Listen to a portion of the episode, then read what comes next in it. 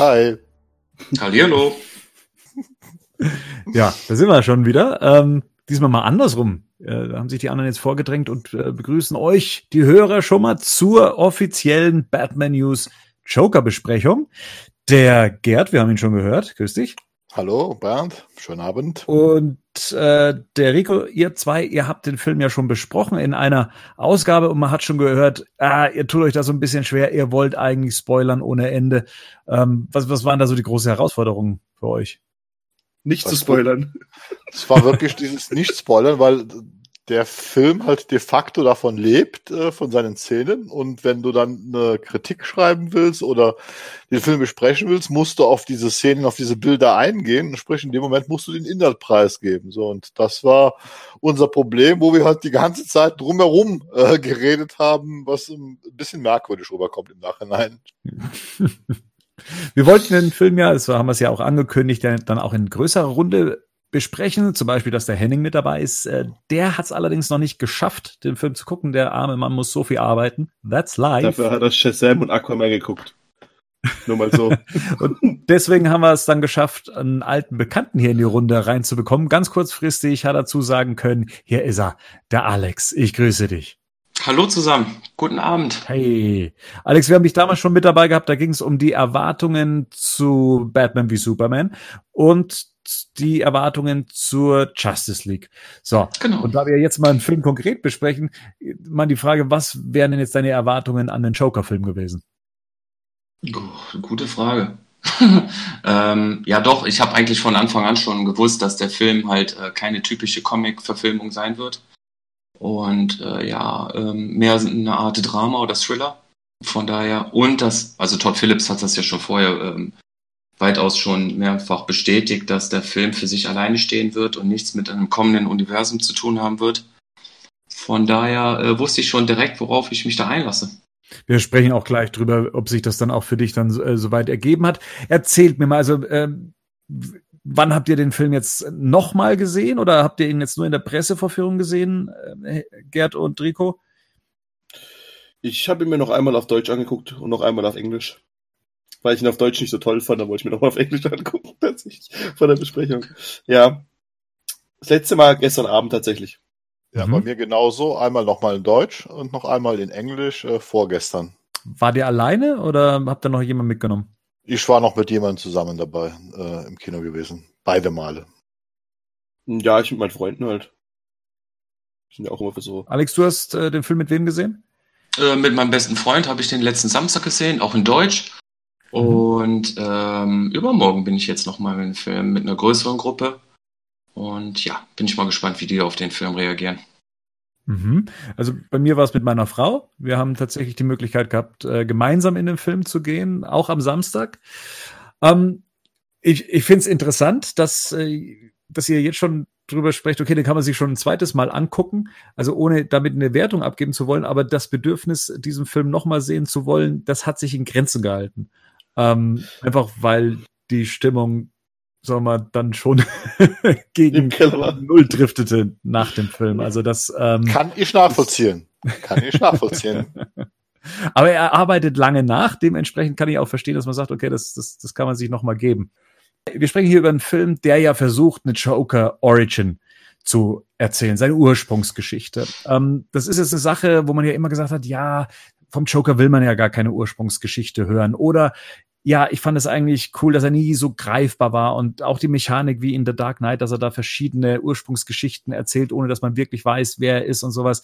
Ähm, oder ja, es gibt doch nur diese eine Ursprungsgeschichte und zwar die in The Killing Joke. Jetzt muss ich euch mal fragen, was kennt ihr denn noch für Ursprungsgeschichten? Oder kennt ihr tatsächlich jetzt auch nur so die Killing Joke Ursprungsgeschichte? Ja, die von Tim Burton, ja. Das ist zum Beispiel eine, ne? Ja, hm. im Prinzip auch Tim Burton und Killing Joke äh, sind für mich die bekanntesten, ja. Ich erinnere mich grau daran, dass ich bei den Telltale-Spielen, da gab es eine Joker-Geschichte, auch eine Origin, die ich ganz gut fand. Da hieß er John Doe. Und da, je nachdem, wie man sich entwickelt hat, ist er dann halt mehr oder weniger bös geworden. Die fand ich eigentlich damals ganz interessant für so ein Spiel aber das wäre nur noch mal so irgendwie so eine, das, das war auch so eine komplett eigene Interpretation der ganzen Sache. Ich habe mir das dann auch mal angeguckt, was gab es denn offiziell für Ursprungsgeschichten? Und ab wann gab es denn überhaupt eine Ursprungsgeschichte für den Joker? Der Joker, den gibt es ja seit 1940, der war ja dann auch in der ersten Batman-Ausgabe mit dabei. Da war er noch so eine Art Massenmörder, so eine Dick Tracy-Schurkenfigur, wenn man so möchte. Er war ja auch als nur einen One-Off geplant. Also damals hat man ja mal Schurken eingezogen und dann ist man sie gleich auch wieder losgeworden, indem man sie dann auch getötet hat. Da hat man allerdings relativ schnell beim Joker bemerkt, da steckt Potenzial drin. Allerdings bis zu einer Ursprungsgeschichte, da hat es dann elf Jahre gedauert. Das war dann erst in Ausgabe äh, Detective Comics 168, also 1951. Ist das die Red Hood-Geschichte? Das ist die Red Hood-Geschichte. Und das ist eigentlich das, okay. was mich fasziniert hat, dass es schon so früh dieses, äh, diese Geschichte um diesen Red Hood gab. Und ähm, das ist eigentlich mehr oder weniger auf einem Panel dann letztendlich erzählt. Der Joker erzählt, dass er mal ein Labormitarbeiter war, der sich zur Ruhe setzen wollte und sich dann überlegt hat, dass er jetzt einfach mal einen eine Million Dollar Raub, eine Million ähm, rauben möchte. Er ist dann irgendwie mit diesem Red Hood, also mit dieser, dieser roten Kappe, ist er dann durch Säure durchgeschwommen und äh, hat dann gemerkt, dass diese Flüssigkeit, diese Substanz, durch die er durchgeschwommen äh, ist, seine Haut bleich gefärbt hat, seine Haare grün und seine Lippen rot gefärbt haben und äh, sich seine Gesichtszüge praktisch zum ewigen Grinsen verewigt haben. Und das war dann in der Story The Man Behind the Red Hood. Also das ist eigentlich so die Story, die es eigentlich schon seit 1951 gab und die seitdem so dieses Element mit reinbrachte, äh, Säure oder, oder eine Substanz, hat die Hautfarbe des Jokers verändert und dieses ewige Grinsen in sein äh, Gesicht gezaubert und natürlich diesen Red Hood-Aspekt, der ja, den ich jetzt zum Beispiel immer der Killing Joke Story immer ähm, eigentlich zum Teil hätte werden lassen. In den 70er Jahren war es ja dann so, dass dann Dennis O'Neill und Neil Adams dann den Joker nochmal so zu so einem mordlustigen Irren dann auch letztendlich gemacht haben. Es gab ja dann so die Phase in den 50er Jahren, da war das ja eher so der lustige Joker, äh, wie wir ihn dann ja auch in der 60er Jahre Serie dann erlebt haben. Ähm, apropos 60er Jahre Serie, wusstet ihr, dass es da auch ein Origin des Jokers gab? Nope. Mhm. Also in einer Nebenbemerkung wird erwähnt, dass der Joker äh, in seinem vorherigen Leben ein Hypnotiseur war. ja. Okay. Ja. und dann oh. gab es halt in, in, den, in, den, in den 80er Jahren dann eben von Alan Moore, dann eben die Killing Joke Variante, die jetzt heutzutage jeder so kennt. Aber es gab dann noch so verschiedenste Varianten. Da gab es äh, eine Storyline, die, die nannte sich Pushback, in der wurde dann Jokers Frau von einem korrupten Polizisten im Auftrag von Gangstern ermordet. Das war dann übrigens auch eine, Joy, äh, eine, eine Storyline, in dem dann der Name Jack vorkam für die äh, Figur, bevor er zum Joker wurde. Es gab auch mal von Paul Dini und von Alex Ross eine interessante Interpretation, und zwar, dass der Joker ein sadistischer Gangster äh, war, der diese Red Hood-Identität nur angenommen hat, um sich diesem Thrill hinzugeben, als Kleinkrimineller gejagt zu werden und weiterzumachen. Und es wurde das Szenario aufgeworfen, dass der Joker eigentlich gar nicht krank im Kopf ist, sondern er das nur nutzt, um äh, der Todesstrafe zu entgehen. Das war äh, die Story Case Study. Und dann gibt's ja noch die Storyline in Batman Confidential. Da ist der Joker oder da heißt er auch Jack, ein gelangweilter Arbeiter. Er ist von äh, Batman nach so einem Überfall ist er fasziniert und irgendwie kommt es dann eben dazu, dass Jack Batmans Freundin verletzt, woraufhin sich Batman rächt und ihm Jack mit dem Batarang ein Lächeln ins Gesicht äh, vernarbt und äh, ihn auch noch an eine Gruppe Gangster verrät und die wiederum foltern ihn in einer Chemiefabrik und nach einer Verfolgung und einer Schießerei und so weiter kommt er da eben auch mit Chemikalien in Berührung und auch dann wird er dann zum Joker. Und auch in der Story von The Brave and the Bold wird zum Beispiel auch gezeigt, dass die Eltern des Jokers äh, von ihm selbst verbrannt wurden, weil sie ihn dabei erwischt haben, wie er Tiere quält und tötet. Das ist bei Brave and the Bold drin. Nicht der Zeichentrickserie. Ah, okay, ich dachte gerade. ja, okay. Und laut der Zero Hour äh, Storyline soll der Joker sogar ein Anführer einer ganzen Red Hood Gang gewesen sein. Ja, das sind jetzt mal so die Sachen, die hauptsächlich in den Comics vorkamen, dass der Joker in der 60er Jahre Serie ein Hypnotiseur gewesen sein soll, haben wir ja schon gehört. Tim Burtons äh, Batman, äh, da wissen wir ja auch hier die Geschichte mit dem auch eben Verbrecher und Access, dem Access Chemical Unfall. Dann, dass er in der Animated Series ein Auftrag, Auftragsmörder war, ein ehemaliger, der eben beim der eben eine äh, Chemiefabrik ausrauben wollte und dann eben auch da dann eben zum Joker wurde. Oder dann eben diese Dark Knight Geschichte, oder Geschichten, die er da erzählt, die aber eher zeigen, okay, nichts stimmt, weil dieser Typ hat wahrscheinlich eh keinen Ursprung. Und dann haben wir die äh, Suicide Squad Interpretation, ähm, in der man zumindest davon ausgehen kann, dass hier auch Chemikalien eine Rolle gespielt haben. Ja. Und jetzt gibt's aber auch noch die Frage, und das ist so eine Sache, die mich beim Betrachten des Films nämlich dann ähm, immer wieder in den Kopf gab, was ist denn so die Joker-Variante, die man für sich selber bevorzugt? Ich bin so in den 80ern aufgewachsen mit einer bestimmten Art von Joker. Gleichzeitig habe ich die, die 60er Jahre Serie gesehen. Also was ist so euer Joker? Der Massenmörder, der spaßige Clown aus der 66er Serie, der mordlustige Irre, der verrückte Killer-Clown mit Gadgets, der unberechenbare wie geniale Mastermind, wie es in The Dark Knight äh, gezeigt wurde, oder ein durchgeknallter Pimp, wie eben in Suicide Squad. Also ich muss schon sagen, jetzt nach, vor allem auch nach dem Film habe ich sind meine Sympathien für Heath Ledger schon wieder sehr gestiegen und seinem Joker. Muss aber auch dazu sagen, dass wenn ich mir immer noch immer noch der Überzeugung bin, dass wenn man den Jared Leto Joker nicht so verheizt hätte, dass der auch ein cooler Gegner hätte sein können. Ich meine, diese ganze diese diese Tattoo-Geschichte und diese, diese Grills, die fand ich, war ich jetzt auch nicht so ein Fan davon dass er so ein Pimp ist. Aber generell der Schauspieler und auch der Look mit diesen richtig grünen Haaren, mal diesem gebleichten Gesicht, das, da, da habe ich schon Gefallen dran, weil das halt schon auch, wie ich finde, sehr comicnah ist. Wie gesagt, über die, den Rest kann man sich streiten natürlich, aber sonst würde ich auch wenn wir mit Heath Ledger gehen. Gerd? Mhm.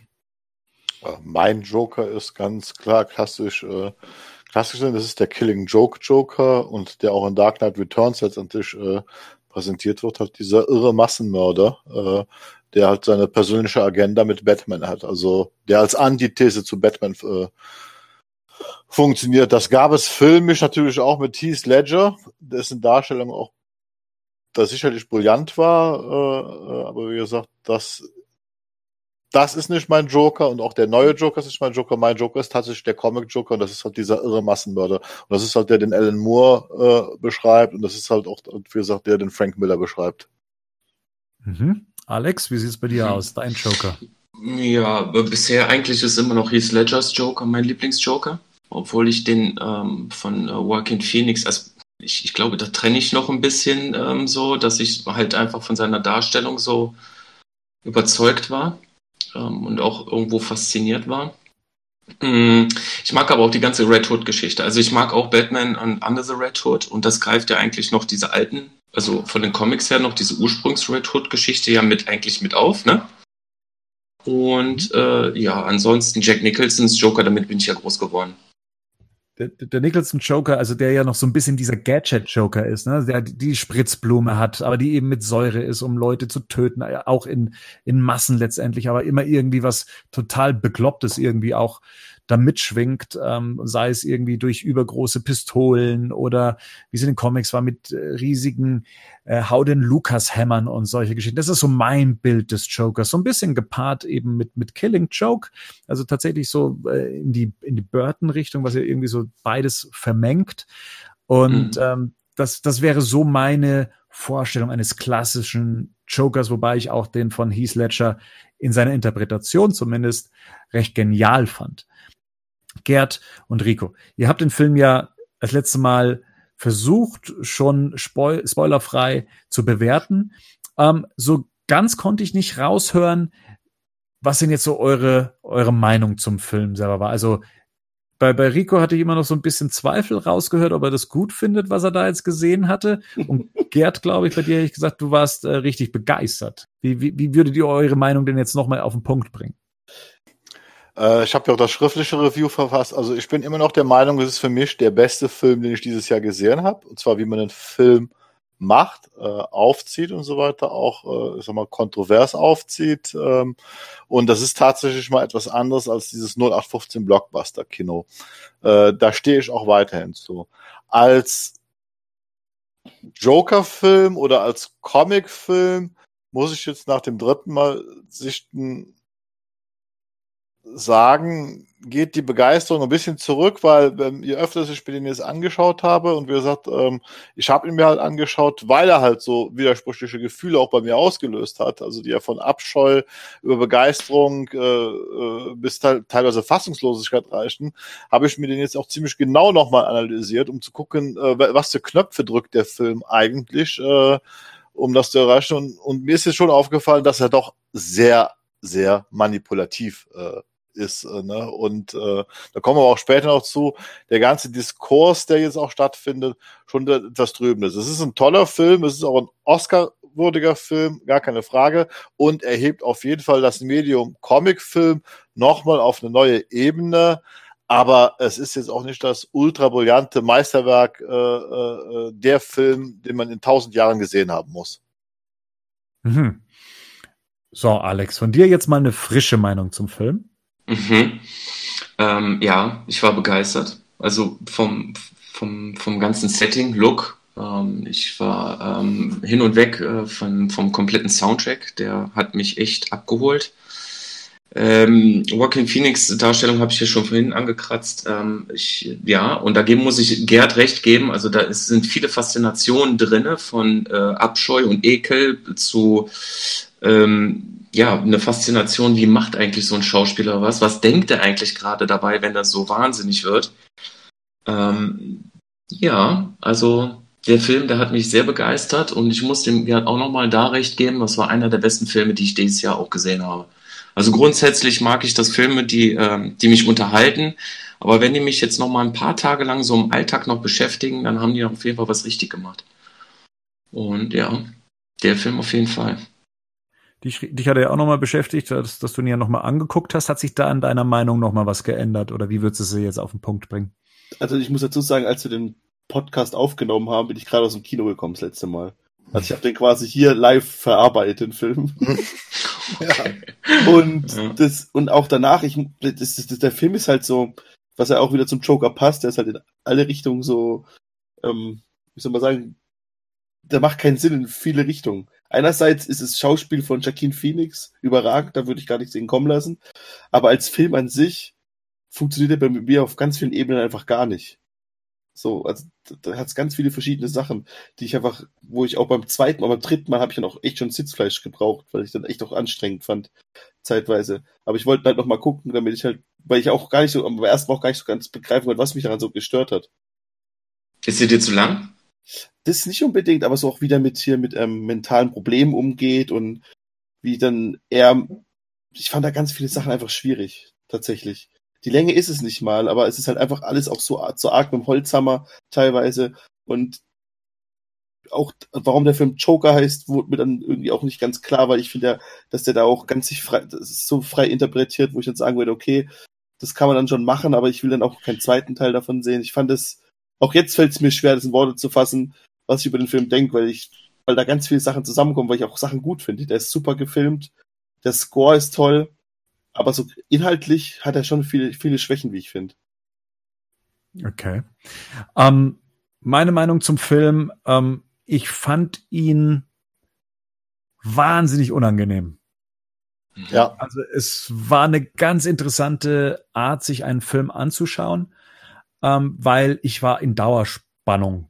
Also ich man wusste ja nicht so wirklich, was einem erwartet. Man hat ja auch ganz viele Sachen im Vorfeld noch gehört. Ne? Also das muss man ja auch mal dazu sagen, bevor wir ins Kino sind, da war meine Schwiegermutter hier und die hat gesagt, ihr geht's jetzt aber nicht in diesen grausigen Film, oder? Und dann, wieso grausig? das soll so, der soll so derb sein und das soll's ja, äh, das soll's ja dann abgehen und Blut spritzen und, und ganz grausig. Selbiges habe ich davor auch noch in der Arbeit gehört. Da hieß es dann auch, ja, der Film soll ja mit seinen Gewaltspitzen und so weiter ja nicht gerade äh, vom Berg halten und äh, dass das ja, sie würden sich den Film gar nicht erst angucken wollen, weil der so brutal sein soll. Und Moment, das habe ich aber jetzt vorher noch gar nicht, noch gar nicht wahrgenommen, dass das, das Thema so sein soll.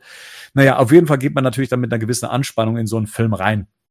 Und ähm, diese Anspannung hat sich auch dank dieser ganzen handwerklichen Geschichten, ne, der Optik, dem, dem Sound, ich würde es noch nicht mal Soundtrack nennen, aber diesem Sound, der sich durch diesen Film zieht und dieser, dieser Stimmung, die sich durch den Film zieht und dieser tatsächlich beeindruckenden schauspielerischen Leistung äh, von Phoenix, ähm, hat mich das unter ständiger Anspannung gehalten. Und gleichzeitig, so gut ich den Film auch in all diesen handwerklichen Sachen fand und so sehr ich auch diesen künstlerischen Aspekt, der hier und da eben versucht wurde oder auch durchgesetzt wurde, ich interessant fand, war ich am Schluss dann schon da gesessen und habe mir, mir wieder diese ursprüngliche Frage gestellt, braucht es jetzt für diesen Film einen Joker? Ist das denn der Joker, den ich hier sehe? Ähm, die, die Frage habe ich für mich noch nicht hundertprozentig beantworten können, weil ich glaube teilweise ja. Ich glaube, ihr habt in eurer Besprechung ja auch gesagt, in den letzten fünf Minuten des Films ist es ja der Joker, so wie man ihn kennt. Ähm, ich habe mich aber bei dieser gesamten Vorgeschichte zu dieser Figur immer wieder gefragt, ist das jetzt wirklich die Vorgeschichte zu meinem Joker? Also, und ich rede jetzt nicht, dass das jetzt eine Vorgeschichte zum, zu, zu einem Heath Ledger Joker ist. Das wäre ja absurd. Aber tatsächlich, dass ich mir sage, ist es wirklich so einfach? Ist es wirklich so, ist, ist, ist das am Schluss auch der Joker, den, den lässt der schon vermuten, dass das der Joker ist, den ich erwarte? Mein Joker ist nämlich zum Beispiel auch ein Mastermind. Jemand genau. Geniales. Mhm. Jemand, der sich, ähm, durchtrickst, der schlau ist, jemand, an dem Batman eben auch zerbrechen kann ähm, weil körperlich wird er mit ihm wahrscheinlich ja nicht gleich auf sein. Das ist ja der größte Unterschied. Ne? Mhm. Genau. Und, und bis auf die Szene in dieser, in dieser S-Bahn, wo er sich durch, durch andere Clowns hindurch manövriert und dadurch dem Polizisten entkommt, ist mir diese Genialität, dieses Mastermind-hafte und ich mir ist klar, wir sprechen hier von den Anfängen des Jokers, aber da ist es für mich noch nicht erkennbar. Und somit macht er für mich in diesem Film noch nicht diesen Joker aus, den ich mir vorstelle, sondern halt eben jemanden, der anscheinend recht große Probleme seit seiner Kindheit hatte und durch die Gesellschaft, weiß ich noch nicht mal, aber durch die, ähm, durch praktisch Störungen in seinem Dasein zu dem wird, was er dann letztendlich im Film auch ist. Und selbst da weiß man nicht, ob es der Joker ist. Äh, also ich bin schon der Meinung, es ist der Joker. Und zwar ist er für mich in dem Moment der Joker tatsächlich in dieser U-Bahn-Sequenz, nämlich dann, wenn er den dritten, also den er nicht mehr zu erschießen bräuchte, der ja abgehauen ist, wenn, den, wenn er den halt kaltblütig verfolgt, da kommt für mich halt der Joker, weil der Joker ist ein kaltblütiger Mörder. Ich gebe dir vollkommen recht mit dieser Genialität, äh, das fehlt, was mir auch fehlt, und das ist eigentlich was, was mir nach, das ist mir beim zweiten Mal schauen aufgefallen und beim dritten Mal nochmal verstärkt. Der Joker ist eine Figur in den Comics und auch in den Filmen, also auch Jack Nicholson oder sogar Heath Ledger in den Filmen.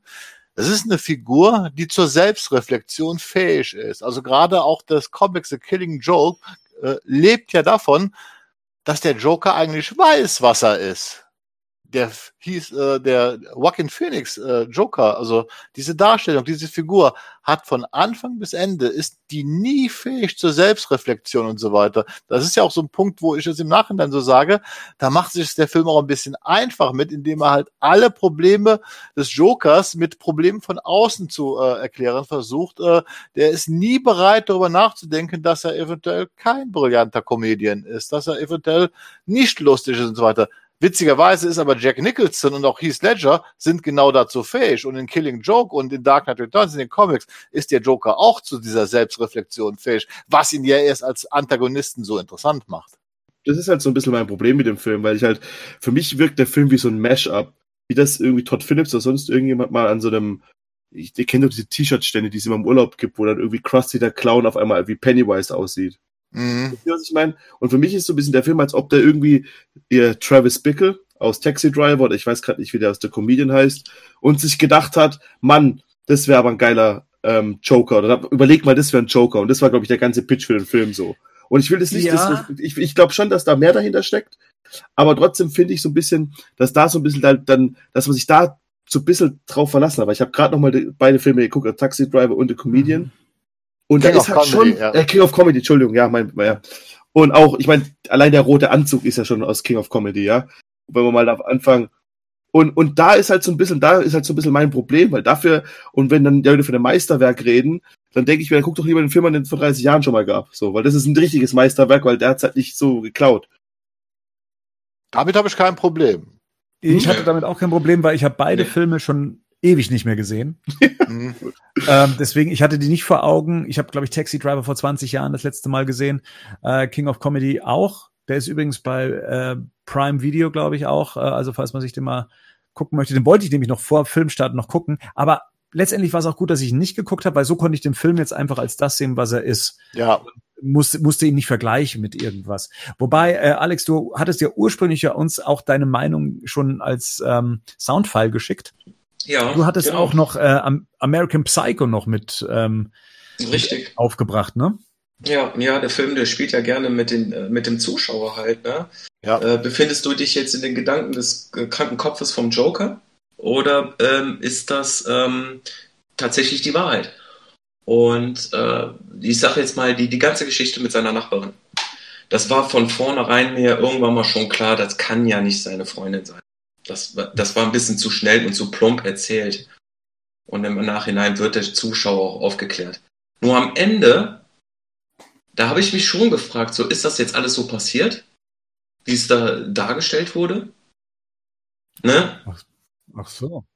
Und auch das mit dem Tagebuch, mit seinem Tagebuch, das gleiche, ne? Das ist auch der Punkt, wo ich inzwischen sage, was den Film dann wieder so genial macht äh, und warum der auch so diskutiert wird, weil man da wirklich jeder da was anderes rein interpretieren kann. Und ich inzwischen auch schon fast der Meinung bin, das ist mir gestern, also vorgestern beim dritten Mal gucken, so aufgefallen, im Prinzip kann dieser ganze Film nur im Kopf von Arthur Fleck stattgefunden haben. Nichts von dem, was gezeigt wird, ist tatsächlich äh, äh, äh, als, als Realität äh, äh, äh, äh, er, erkennbar. Du findest immer wieder Momente, wo du denkst, Moment, äh, das kann jetzt sein, dass es real ist, das kann aber auch ohne weiteres sein, dass es sich das einbildet. Das zieht sich Mhm. quasi wirklich komplett durch den ganzen Film. Das ist schon am Anfang, auch wenn er da hier äh, Murray Franklin, seine erste Traumsequenz, wenn er in Murray Franklins Talkshow auftritt, ne? Also Ja. da, ne, dass er bei seiner Mutter lebt und seiner Mutter fliegt. Auch das ist ja schon eine, eine Mhm. Vorstellung und, und, und eine Wunschstellung. Und da- Das könnte alles sein im Film. Und da fehlt mir bei dem Film halt so ein bisschen, um es jetzt mal ganz plump auszudrücken, die Eier, finde ich. Um halt auch Sachen einfach mal ein bisschen, also um, ich finde halt, wenn du so einen Film schon machst, dann musst du auch den Mut haben, Sachen durchzuziehen. Und gerade auch, was die Sache mit seiner Freundin betrifft. Ich fand es gar nicht mal so schlecht, dass der, ähm, dass, dass, dass, dass, man da nicht direkt weiß, weil ich, ich meine, wir saßen, glaube ich, alle im Kino und dachten, hä, die tun jetzt nicht so eine komische Liebesgeschichte noch irgendwie reindrücken. Das ist ja, das macht jetzt, das passt ja irgendwie Ja, gar ja. nicht dazu. Und man, man, mir, mir ist schon relativ schnell bewusst gewesen, dass das dann alles irgendwie nicht, dass es irgendwie alles nicht so sein kann, dass da irgendwie, ob es sich jetzt einbildet oder nicht, dachte ich mir, also das war dann dieser Comedy-Szene, als ich noch im Hinterkopf dachte ich, okay. Ja, klar. Aber auch, dass er sie dann zum Schluss, dass man, dass es offen bleibt, ob er sie jetzt umgebracht hat oder nicht. Das ist so ein Mhm. bisschen was, das wäre so, ich will Mhm. jetzt keine, ich will jetzt keinen Gewaltexzess sehen. Gar nicht. Aber du musst halt bei einer Figur wie dem Joker, der muss halt auch so ein bisschen, da, da muss ein bisschen mehr dazu gehören. So ein bisschen, da muss auch so ein bisschen irgendwie, weil sonst habe ich hier irgendwie eine Figur in dem ganzen Film, die ich sehe, die jetzt halt so ein bisschen mentale Probleme hat und die, der, der, der böse Staat, der dann kein Geld mehr aufbringen kann für ihn und keine Psychologen mehr und keine Medikamente, dann nimmt er seine Medikamente nicht mehr, dreht durch und bringt alle rum. So, und das ist, was der Film mir dann erzählen will im Endeffekt, dass ja alle anderen schuld sind und dann ist der arme Junge auch noch missbraucht worden und sonst irgendwas. Ja, ja, das ist es. Der ist Und, der, und, ja, genau, und, und dann zum Schluss, und dann hast du nicht mal das, willst du dann nicht mehr so stehen lassen, weil man dann im Prinzip dann den, den Christopher Nolan Ausweg gegangen ist und gesagt hat, na gut, jetzt dreht sich der Kreis oder dreht er sich nicht. So, bin ich jetzt, ist er jetzt von Anfang an, war er die ganze Zeit in der Psychiatrie oder ist er, ist er dann zum Zuschauer reingekommen? richtig. Und, Ja. da, und da fehlt halt für mich so ein bisschen, da hätte für mich, und ich weiß ja nicht, ob es jetzt, ob es jetzt äh, von Anfang an so war oder ob man dann, weil zum Beispiel, ich finde, ein paar Sachen wirken so, als ob die erst hinterher eingefügt wurden. Und da ist es halt auch das für mich so ein bisschen, ist es jetzt wirklich so, ist es das, was passiert ist, ist es nicht so, oder wollte das Studio, dass man sagen würde, es ist wieder, es könnte eine Origin vom Joker sein. So. Wisst ihr, was ich meine? Das ist so ein bisschen, da habe ich mich schwer getan. Äh, wo- Wollen wir mal kurz am, an, diesem, an diesem Schluss bleiben? Ähm, Ja. Weil das, was ihr jetzt gerade aufstellt, das war mir jetzt gar nicht so bewusst beim Schauen. Also, dass man dann den gesamten Film in Frage stellen könnte. Ob das denn, so wie du gerade eben sagst, so eine Inception ist, ähm, eine Art von, war der ganze Film jetzt erzählt aus seiner Situation in, in dem Arkham Asylum, wo er wahrscheinlich sitzt. Ähm, weil wir, wir sehen ja am Schluss, dass sich die Ereignisse ja so zugespitzt haben, dass sie ja dann auch zu der Ermordung der Waynes führen. Ähm, und das wird ja noch mal am Schluss, da hat er ja dann gelacht und die, äh, die, die Psychotante hat ja dann ihn gefragt, äh, worüber er denn lacht und was war die Antwort dann noch You wouldn't get it. Ja. er, er, er, er guckt sie dann so lachen an und sagt, you wouldn't get it, oder du, keine Ahnung, ich weiß gar nicht, was er im Deutschen sagt. Und da, genau, und da wurde die Ermordung der Waynes noch mal kurz reingeschnitten. Genau. Mhm. Da, da fehlt halt diese nö- nötige Konsequenz, dass, weil dass auf einmal er immer noch, nachdem er diesen beliebten Talkshow-Host umgebracht hat, immer noch von allen so verehrt wird von ganz Gotham City. Das hat für mich halt schon nach, arg nach Einbildung gewirkt. Wie er da zum Schluss auf das Auto gehoben wird und alle stehen vor ihm. Das war halt ein zu arger Filmmoment einfach, anstatt dass er, das, hat irgendwie zu dem Rest des Films nicht gepasst. Am Anfang das mit diesem, ich meine, dass der Kapitalismus ja böse ist und dass das, und in Form von diesen drei Bankern, dass die umgebracht werden müssen, dass das vielleicht noch im, in der Stadt funktioniert, das okay von mir aus. Aber dass dann auch dann sich alle dann vor ihm, nachdem er diesen beliebten Talkshow-Host, den er selber auch davor gemocht hat, bis er sich über ihn lustig gemacht hat, ähm, umbringt und dann ihn alle immer noch deswegen verehren, das war für mich dann schon so ein eheres Anzeichen, dass er sich den ganzen Film nur eingebildet hat. Ja, das ist aber auch, wie gesagt, das äh, hast du aber auch äh, in dem Film. Das ist zum Beispiel erstmal, äh, erstmal sind ja grundsätzlich bei ihm alle anderen schuld, dass es ihm schlecht geht, dass irgendwer schlechte Gedanken hat. Da wird ja am Anfang, wissen wir noch nicht, da kommt ja noch gar nichts mit dieser Missbrauchgeschichte. Das Interessante ist, äh, dann kommt dann plötzlich diese, diese, dieses Torre-Element, äh, dass er denkt, er wäre der Sohn von Thomas Wayne, weil seine Mutter angeblich eine Affäre mit ihm hatte. Und, und Äh, auch das, Entschuldigung, und auch das, dann hat man dann auch nicht die Eier, das durchzuziehen. Genau, weil da fragst du dich auch, ist das jetzt äh, tatsächlich der, wirklich der Vater gewesen und er hat die Macht dazu, halt das einfach alles umzuändern, die ganzen Dokumente? Und dann geht's aber weiter, dann geht's aber weiter, ne? Dann, dann bekommt plötzlich diese Akte und dann steht da plötzlich drin, äh, ja, er ist als Kind missbraucht worden von dem Freund der Mutter, an der Heizung festgekettet worden Mhm. äh, und äh, sexuell, äh, sexuell missbraucht worden, weswegen äh, äh, man äh, äh, der Mutter das Kind abnehmen wollte, was aber aus irgendwelchen Gründen nicht geschehen ist. Und da habe ich mich beim zweiten Mal gucken schon gefragt, Moment mal, äh, die erste Wahnvorstellung ist, äh, er ist in Wirklichkeit der Sohn von Thomas Wayne. Das heißt, er ist eigentlich kein armer Schlucker, sondern er ist ein Prinz, den noch keiner entdeckt hat. So, nachdem das nicht funktioniert, äh, hat, äh, ist die nächste Wahnvorstellung, ähm, ja, äh, ja, ich bin als Kind missbraucht worden deswegen bin ich so. Und das ist, was, was ich meine. Dieser Typ ist in keinster Weise, das ist ein Narzisst von Anfang an allererster Güte. Und Klar. Der ändert sich auch in diesem Film nicht. Das heißt, der wird auch gar nicht wahnsinnig in, in diesem Film. Der ist nämlich schon von Anfang an in seinem Narzissmus gefangen. Das ist, finde ich, etwas, äh, was die meisten Leute inzwischen so auch so ein bisschen wegreden, nach dem Motto, die Gesellschaft äh, ist dafür verantwortlich. Und dann sage ich, ja, ihr habt recht, aber, mit, aber in einem bestimmten Punkt. Die Gesellschaft ist dafür verantwortlich, dass solche Typen an Waffen kommen, dass äh, solche Typen nicht behandelt werden. Dafür ist die Gesellschaft verantwortlich. Aber er selbst entscheidet sich ja letztendlich, die Typen in der U-Bahn umzubringen, weil der erste hätte Notwehr sein können, hätte ich noch akzeptiert. Der zweite und dritte ist kaltblütiger Mord. Und was er danach macht, ist eben ebenso kaltblütiger Mord. Das Aber die Zeitungen haben von Anfang an den schon als ähm, eiskalten Mörder dargestellt. Dabei, normalerweise könnte ja die, die Polizei nach noch einer Forensik könnte ja sagen, Moment, ein Einschusswinkel aus diesem und dem und dem ähm, äh, von, vom Boden nach oben, das, das kann ja nur Notwehr gewesen sein, das kann kein eiskalter Mord gewesen Ja, aber der Rest ist, ist eis, äh, eiskaltes sein. Mord. Ja, aber wie der an der gesagt, Treppe, ja. Mhm. Aber die die Frage ist doch zum Schluss, hat er wirklich drei Typen umgebracht oder hat er nur die drei Typen umgebracht oder hat er nur seinen Arbeitskollegen äh, umgebracht oder ist das jetzt tatsächlich sein Arbeitskollege? Hat er überhaupt gearbeitet? Die Schlussszene von dem Film ist letztendlich, stellt den kompletten Film dermaßen in Frage, dass im Ja. Prinzip jetzt Todd Phillips und Warner hingehen können. Die können jetzt alles machen. Man, man, man, Aber, aber erklärt mir das bitte nochmal. Warum ist gerade die Schlussszene dafür verantwortlich? Na, weil halt im ganzen Film immer, wenn irgendwas, irgendeine Veränderung in dem Film ist oder irgendwas passiert, er bildet sich immer ein. So, er hat die Freundin, hat er sich eingebildet. Auf einmal finden ihn dann alle Dufte, weiß man halt nicht, ob er sich eingebildet hat. So immer der Film versucht immer, er ist der Bruder von Thomas Wayne, hat sich die Mutter, äh, der, doch der Bruder von Bruce Wayne, der hat die Mutter sich nur eingebildet. Alle, alle interessanten Punkte, die der Film meiner Ansicht nach versucht zu machen, wird dann relativ schnell wieder revidiert oder dann anders gelegt, so. Und dann, und dann zum Schluss halt mit der Szene, wo er dann in der Klapsmühle sitzt, da könnte ich mal auch sagen, weil man sieht ja am Anfang eben schon mal in der Klapsmühle. Ich glaube, relativ am Anfang dem Film sieht man schon mal, wie er dann den Kopf gegen die Wand klatscht, als er mit der Psychotherapeutin redet. Im Endeffekt hätte er auch die ganze Zeit drin sein können.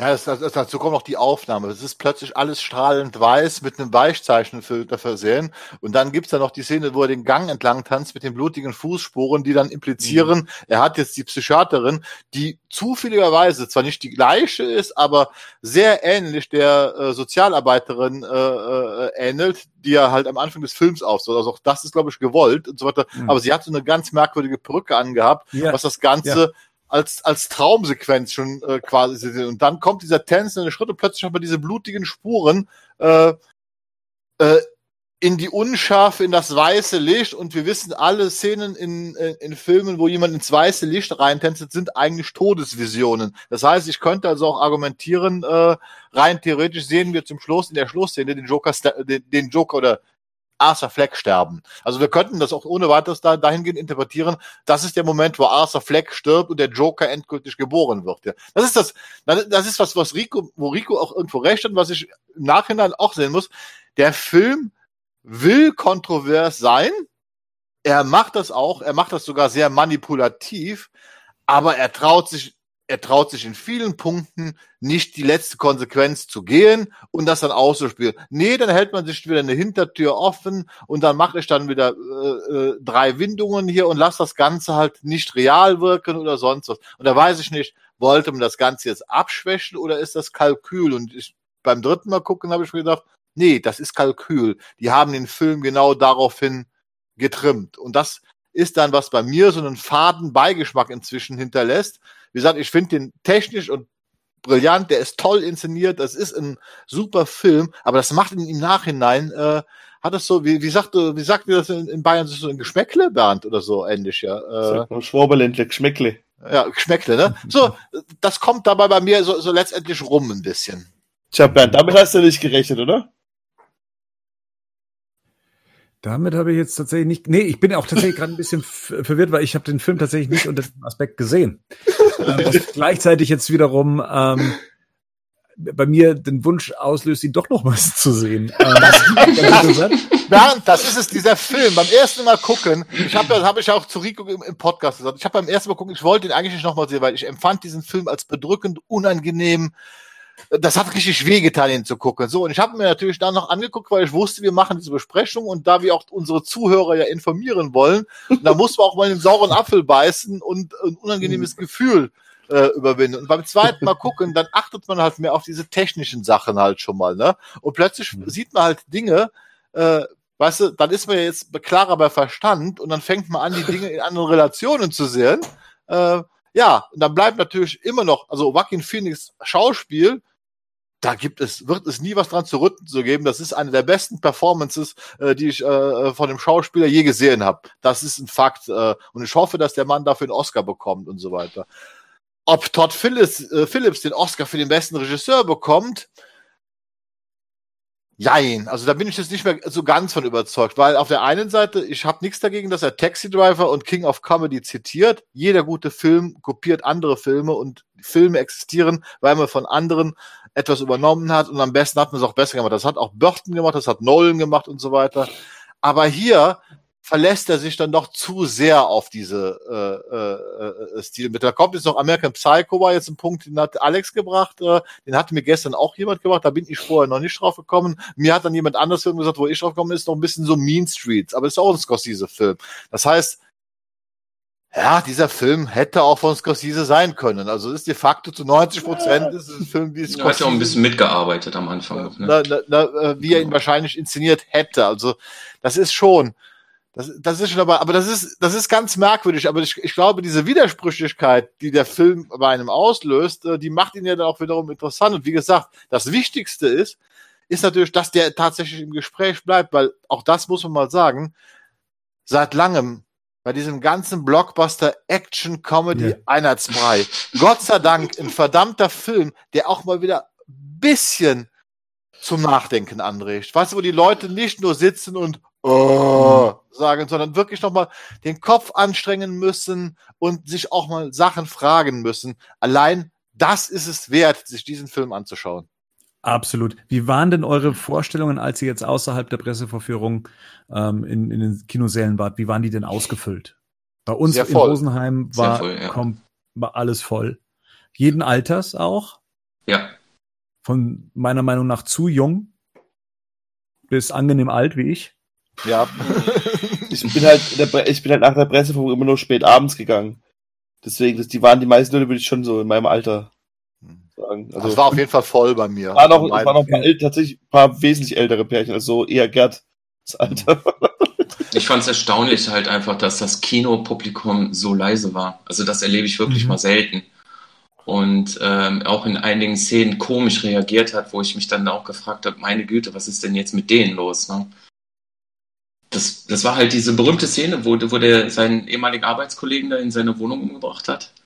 Ja. Und da waren die Leute so mit dem, die haben so gelacht, wie der den zermetzelt hat. Ähm, abgesehen von der Brutalität muss ich auch noch mal was dazu sagen. Ne? Es wird, das wird auch ein bisschen aufgebauscht. Klar ist der Film irgendwo hart, was die Szenerie angeht, aber der ist nicht brutaler als ein Quentin Tarantino-Film.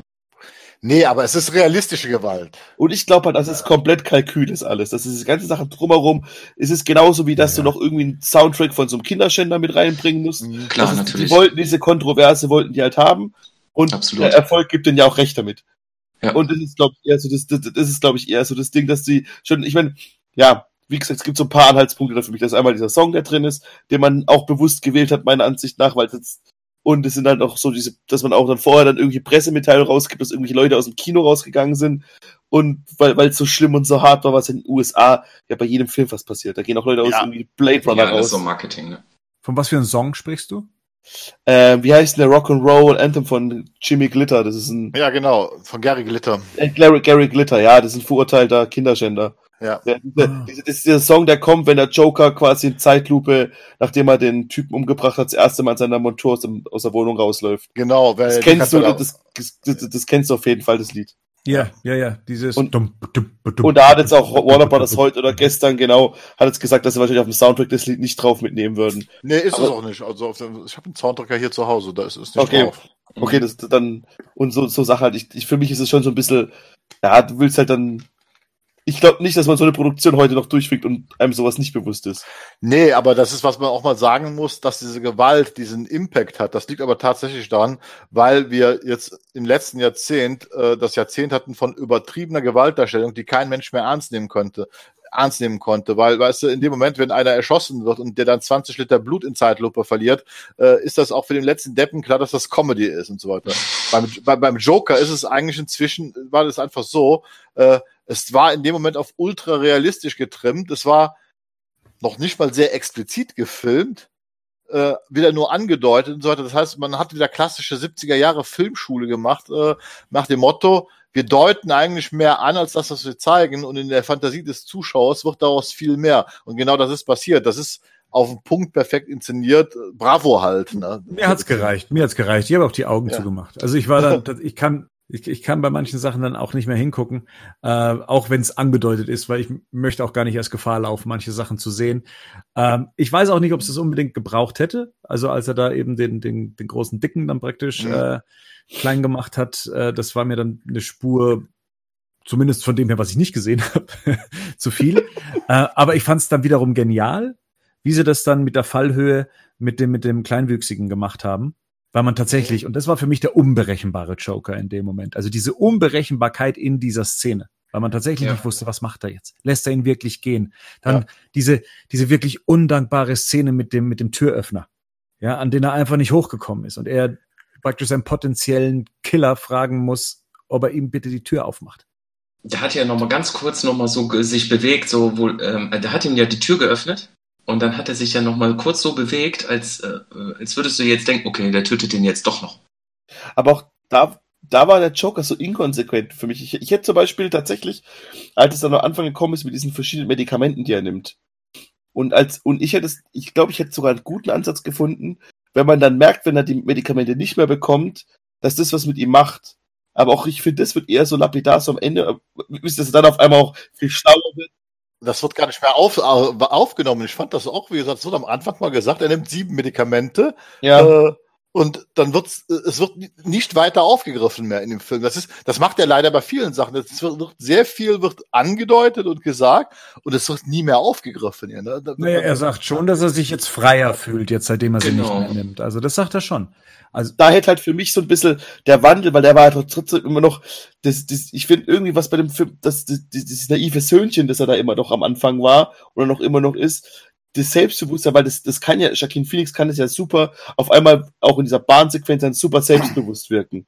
So. Aber diese, diese Verwandlung macht er das ja doch eigentlich mit dem Tanzen. Also jede so, so diese Tanzszene ist doch immer äh, ein Stück weiter seines neuen Ichs. Also so eine, so eine Verwandlung durchlebt er ja in dem ganzen Film durch dieses Tanzen. Oder soll es so für den Zuschauer das, das, das soll so da, das soll so, so, so darstellen. Äh, und für mich ist es aber auch eigentlich so, äh, das ist ja, das habe ich auch schon, hat man ja schon in unserer Besprechung gesagt, äh, es ist keine Verwandlung. Im Prinzip wird der Joker nur weg, weil der ist schon die ganze Zeit drin. Wie gesagt, es gibt in diesem Film nicht, also Arthur Fleck ist von Anfang an eine gestörte Persönlichkeit. Da gibt's überhaupt keine Diskussion drüber und so weiter.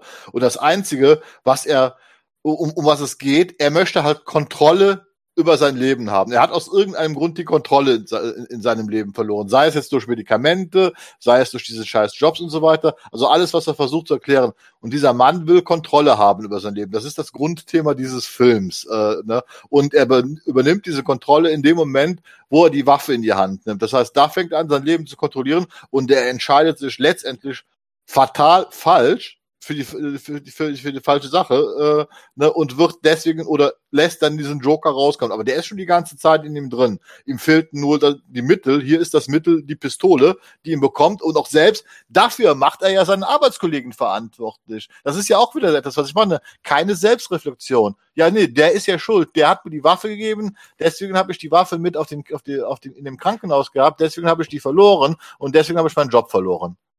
Und auch das, wenn wir gerade beim Thema sind, äh, Arthur Fleck, auch da wurde er wieder die Hintertür offen gelassen, weil, das, weil er kein Adoptionsname, also das ist ein Adoptionsname, er hat ja echt gar keinen richtigen Namen. Richtig. ist. Auch die Konsequenz wird ja wieder dann relativiert gegen Ende des ja. Films. Da war sogar Burton äh, mutiger, der einfach mal den Joker Jack Napier genannt hat. Ja. Lasst uns das Ganze mal auch betrachten ähm, von den ganzen Comic-Elementen, die mit in diesen Film gebracht wurden. Das ist ja dann, sagen wir mal, eine Art von Batman-Historie, die ja anfängt, äh, dass das Ganze in Gotham City spielt. Mhm. Ich muss sagen, Gotham City per se hat mir sehr gut gefallen. Also wie diese Stadt sich anfühlt, hat sich für mich richtig angefühlt. Ja, es ist, es hatte ein bisschen Dark Knight Flair, fand ich. Ähm, irgendwie waren auch die 80er Jahre recht gut zu spüren und es war halt für mich dieses dieses dreckige New York Gotham City, äh, dieses korrupte, mhm. dieses dieses halt runtergewirtschaftete ähm, und das fand ich war sensationell gut inszeniert. Was ich per se, sagen wir mal, ein bisschen schwach inszeniert fand, aber das wiederum kann ich mir wieder schön erklären, dass äh, diese ganze Geschichte mit diesem mit diesem Streik, was den Müll angeht und diesem dieser aufkommenden Unmut der Bürger, ähm, das wird ja mehr oder weniger im Hintergrund erzählt, aber man sieht's kaum, man bekommt es kaum mit. Was insoweit aber wiederum okay ist, weil der gesamte Film aus der, aus der Sicht von ja. Arthur Fleck erzählt wird, Richtig. das ja auch überhaupt keine Rolle spielt. Es ist ja. halt, es ist halt eine Anlehnung, ich glaube 81 war das halt in New York, ne? Ja, ja, das ist exakt ein, 81, der ja. Müllstreik in New York, wo dann auch plötzlich die Ratten selbst äh, auf den beliebten äh, großen Avenues, also Fifth, Sixth und Seventh Avenue, ne, also die auch von, äh, von Touristen ja schon immer frequentiert wurden, äh, die am helllichen Tag da über die Straßen liefen, weil der Müll halt nicht abgeholt wurde. Das ist ein direkter Bezug zu 1981. Und der Film spielt ja dann auch witzigerweise 1981. Also das ist schon inklusive dem Warner-Logo. Richtig, das ist 80er Jahre Video Warner Logo auch, ne? Was er auf den Videobändern hat aus den 80er Jahren. Äh, VHS habe ich noch hier zu Hause.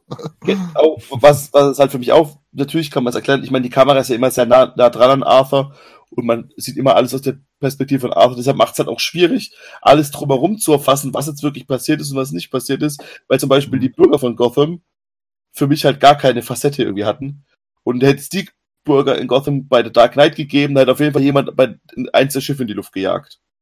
So, weil da war ja wirklich, wisst ihr, was ich meine? Ja. Ja. Also die, du, und es ist ja, es macht ja schon Sinn, weil du wirklich, du hast ja keine Szene ohne Arthur. Es passiert ja wirklich alles nur aus Sicht von Arthur und deswegen ist es natürlich auch wieder schwierig, weil man halt, weil Arthur sich viele Sachen noch einbildet. Was hat er sich jetzt eingebildet, was nicht? Vielleicht hat ja auch gar keiner diese Clown-Stinger da gemacht. Das ist gemacht. wiederum aber auch das Konsequente, was man dann wieder dem Film Ja. tatsächlich zugute halten muss, dass er das konsequent, er nimmt konsequent diese Position von Arthur Fleck ein Ja, und wir, ja. wir bekommen nie eine andere Perspektive außer seine präsentiert. Ja, und der Film wollte das auch immer nur so anschneiden und auch die, äh, die, die Gesellschaftsschicht, die sich ja da gebildet hat, die ist ja mit der heutigen ja eigentlich recht zu vergleichen. Mhm. Ähm, gerade was die Schere mit Arm und Reichtum angeht. Und der Film, der will ja eigentlich auch keine politische äh, Agenda oder keine Moralkeule schwingen. Aber dafür schneidet das zu oft halt an, finde ich.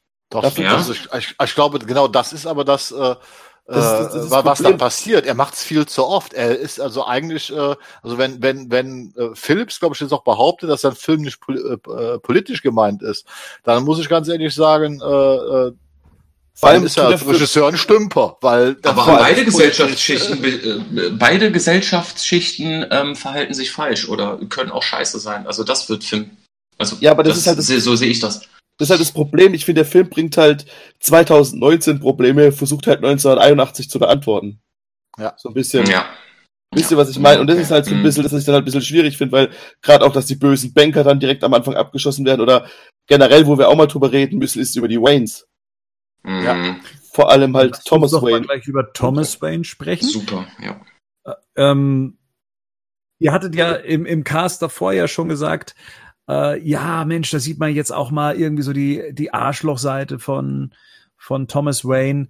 Also hier wird er gerade nicht so als der, der Gutmensch dargestellt wie Nicht in der Batman Begins. Ja. ja. Aber ich habe mir gleichzeitig gedacht, ist das denn wirklich so? Wen, wen sehen wir denn hier? Also ein Mann, der ja ursprünglich sagt, er möchte die Stadt aus dem Dreck ziehen, wird letztendlich auch Opfer dessen, was er eigentlich bekämpfen möchte. Also er hat ja tatsächlich, wenn ich es richtig verstanden habe, ehrenvolle Absichten. Deswegen möchte er ja auch äh, Bürgermeister werden. Woran Hm. macht ihr es fest, dass er denn so ein Arschloch ist?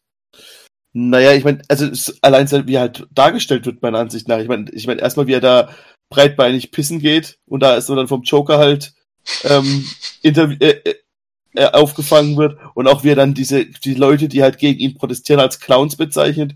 Das ist halt schon sehr Rudy Giuliani oder sehr Donald Trump mäßig, wie ich es gefunden habe, sein ganzes Auftreten halt. Dass er sich, Aber ich, ich fand die Szene zum Beispiel bei der Toilette, ja, dass er, klar, er schlägt Arthur Fleck ins Gesicht. Aber er tut das natürlich aus einer Sicht, dass er sagt, ah, Sie waren ja der Typ, der hier meinen Sohn belästigt hat. Ähm, was er ja auch gesagt hat, kommen Sie meinem Sohn noch mal zu nahe und, und ich bringe Sie um. Er ist ja schon in der Rolle wie in, in zum Beispiel auch in The Dark Knight Returns in dem Comic, in dem das ein, ein Bruce Wayne ist, der seine, seine Faust ballt, der bereit ist, seine Familie zu schützen und dafür Thomas dann auch praktisch so die letzten Meter zu gehen. Ähm, von dem her fand ich ihn gar nicht so schlecht dargestellt. Ja, aber er weiß ja, wer ihm davor, er weiß ja, wer ihm da gegenübersteht. Das ist der Sohn von seiner mental kranken ähm, ehemaligen Bediensteten. Also ich meine, dass, er- dass er dann auch nicht der, der gesündeste sein wird, ist ja auch klar. Also da müsste eigentlich so jemand wie Thomas Wayne drüber stehen. Naja, der hat ja schon seinen Sohn ziemlich schräg angefasst und dann auch nochmal seinen Bodyguard angegriffen äh, durch den Zaun. Ne? War das eigentlich Alfred? Das ist Alfred? Ja, ja, das ist Alfred, ja. Ja. Okay. Übrigens die schlechteste On-Screen Alfred, Alf- Alfred Pennyworth Interpretation. Okay. Ja. Habe ich überhaupt gedacht. nicht da gesehen. Nee, es ist Ich habe mir nur gedacht, bitte lass das nicht Alfred sein und ich habe es dann auch gelesen im, im ja, ist, und, ja, ähm, und die schlechteste On-Screen. Ich will es nochmal sagen. Ja. es hätte ja ein Security Guard sein können, ne? Es hätte Ja. nicht Alfred Ja, sein genau. Das wär ja gut am Häuschen ne? sitzt oder irgendwie Nein, so, aber ne? Er, er kannte ja die Geschichte auch, ne? Er wusste ja, wer Penny Fleck war. Nee, aber jetzt mal, das auch mal hingesetzt. Also ich sehe das äh, wie Rico, also der äh, Thomas Wayne wird so schlecht dargestellt, aber, und jetzt kommt es wieder, es ist halt nur Arthur Flecks Perspektive. Wir erleben es ja wieder nur aus seiner Sichtweise und für ihn, in seiner kranken Sichtweise, äh, ist Thomas Wayne halt ein Arschloch. So sieht er ihn, weil er hat sich ja nicht um ihn gekümmert, weil er ist ja in Wirklichkeit sein Sohn. Ah, Nee, nee, nee, nee. Also da muss ich widersprechen, weil ja, diese, diese Wende kommt ja irgendwann. Also so, weil wenn es danach gehen würde, man, man sieht es ja in dieser, in dieser, in dieser Sequenz, in denen er ja Robert De Niros Charakter als Ersatzvater fast schon ähm, bewundert und, und sich ins Publikum reinwünscht und er darf runterkommen auf die Bühne und da, das sind seine Vorstellungen. So träumt sich Arthur die Welt zusammen. Und wenn er dann praktisch Bruce Wayne, äh, Thomas Wayne gegenübersteht, müsste er ja auch hier eine, eine terrorisierte Figur sehen, die seinem Vater entspricht. Nein, Der, er eben denkt, nicht. Das ist er. Eben nicht, nein, Ja, weil er fühlt, Der, er der fühlt wird sich, dann konfrontiert. Nein, er fühlt sich von vornherein schon, das ist, wenn er da hingeht, er geht ja hin, weil er enttäuscht ist, weil er seine Mutter zur Rede stellt und die ihm dann was erzählt und daraus schließt er, weil er liest ja diesen Brief, den die Mutter an Thomas Wayne geschrieben hat, also das ist ja in seiner Vorstellung, das ist was passiert, äh, wo Ja. die Mutter in den Brief rein, reinschreibt, äh, äh, unser Sohn hat Probleme, muss geholfen werden. Also ist Thomas Wayne für ihn auch nur ein weiteres Arschloch, was dafür verantwortlich ist, dass es ihm schlecht geht. Und unter dieser Prämisse sieht er Thomas Wayne und nicht als terrorisierend. Das ist Aber, tatsächlich. Aber nicht in dem. Moment, als er ihn auf der Toilette begegnet, weil er nämlich dann schon ankommt und sagt, hey, ich bin's, dein Sohn und so weiter. Also er kommt da schon an, als dass er sich jetzt erstmal vorstellen möchte und hofft auf ein großes Hello. Er sagt ja auch, umarm mich doch. Ja, also er hat, er bringt seine Hoffnungen schon mit. Und dann gibt's erstmal im wahrsten Sinne den Schlag ins Gesicht. Er bringt seine Wahnvorstellung mit, dass das jetzt sein Fahren ist. Das, das, oh gut, man kann das natürlich als Hoffnung äh, interpretieren, aber de facto ist es nur eine weitere Wahnvorstellung, die er mitbringt. Äh, er begegnet jetzt seinem Vater und er nimmt ihn in den Arm und alles ist gut. Und das ist das Problem von Arthur Fleck in diesem Film. Er denkt immer, dass alle anderen ihm irgendetwas Gutes tun müssen äh, und dann ist die Welt wieder in Ordnung.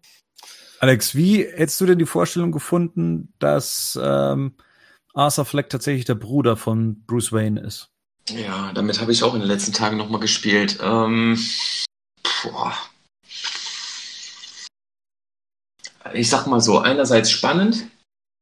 Mm, ja, das hat aber dann wieder irgendwie, weiß nicht. Was klischeehaftes? Ja, ja, doch, auf jeden Fall. Was, Klischee, äh, was Klischeehaftes. Das wäre sogar wieder also was Biblisches. Ja, Ja. Kain und Abel. Kain und Abel, so ganz genau. Äh, das hatten wir auch schon in, in anderen äh, Superheldendarstellungen, wie in ähm, Superman, also in Smallville hatten wir das ja auch schon mehr oder weniger. Da wurde das auf jeden Fall immer thematisiert und äh, hätte ich jetzt nicht mehr gebraucht. Ähm, fand ich aber ähm, irgendwo wieder in dem Film gut gelöst, dass sie jetzt gesagt haben, nee, ähm, äh, das ist alles nur eine Wahnvorstellung, als er ja die ganze Patientenakte über seine Mutter gelesen hat, etc. Und nochmal auf Thomas Wayne zurückzukommen, mir hat die Darstellung gut gefallen. Er war jetzt nicht dieses riesen Kernarschloch, das stimmt schon.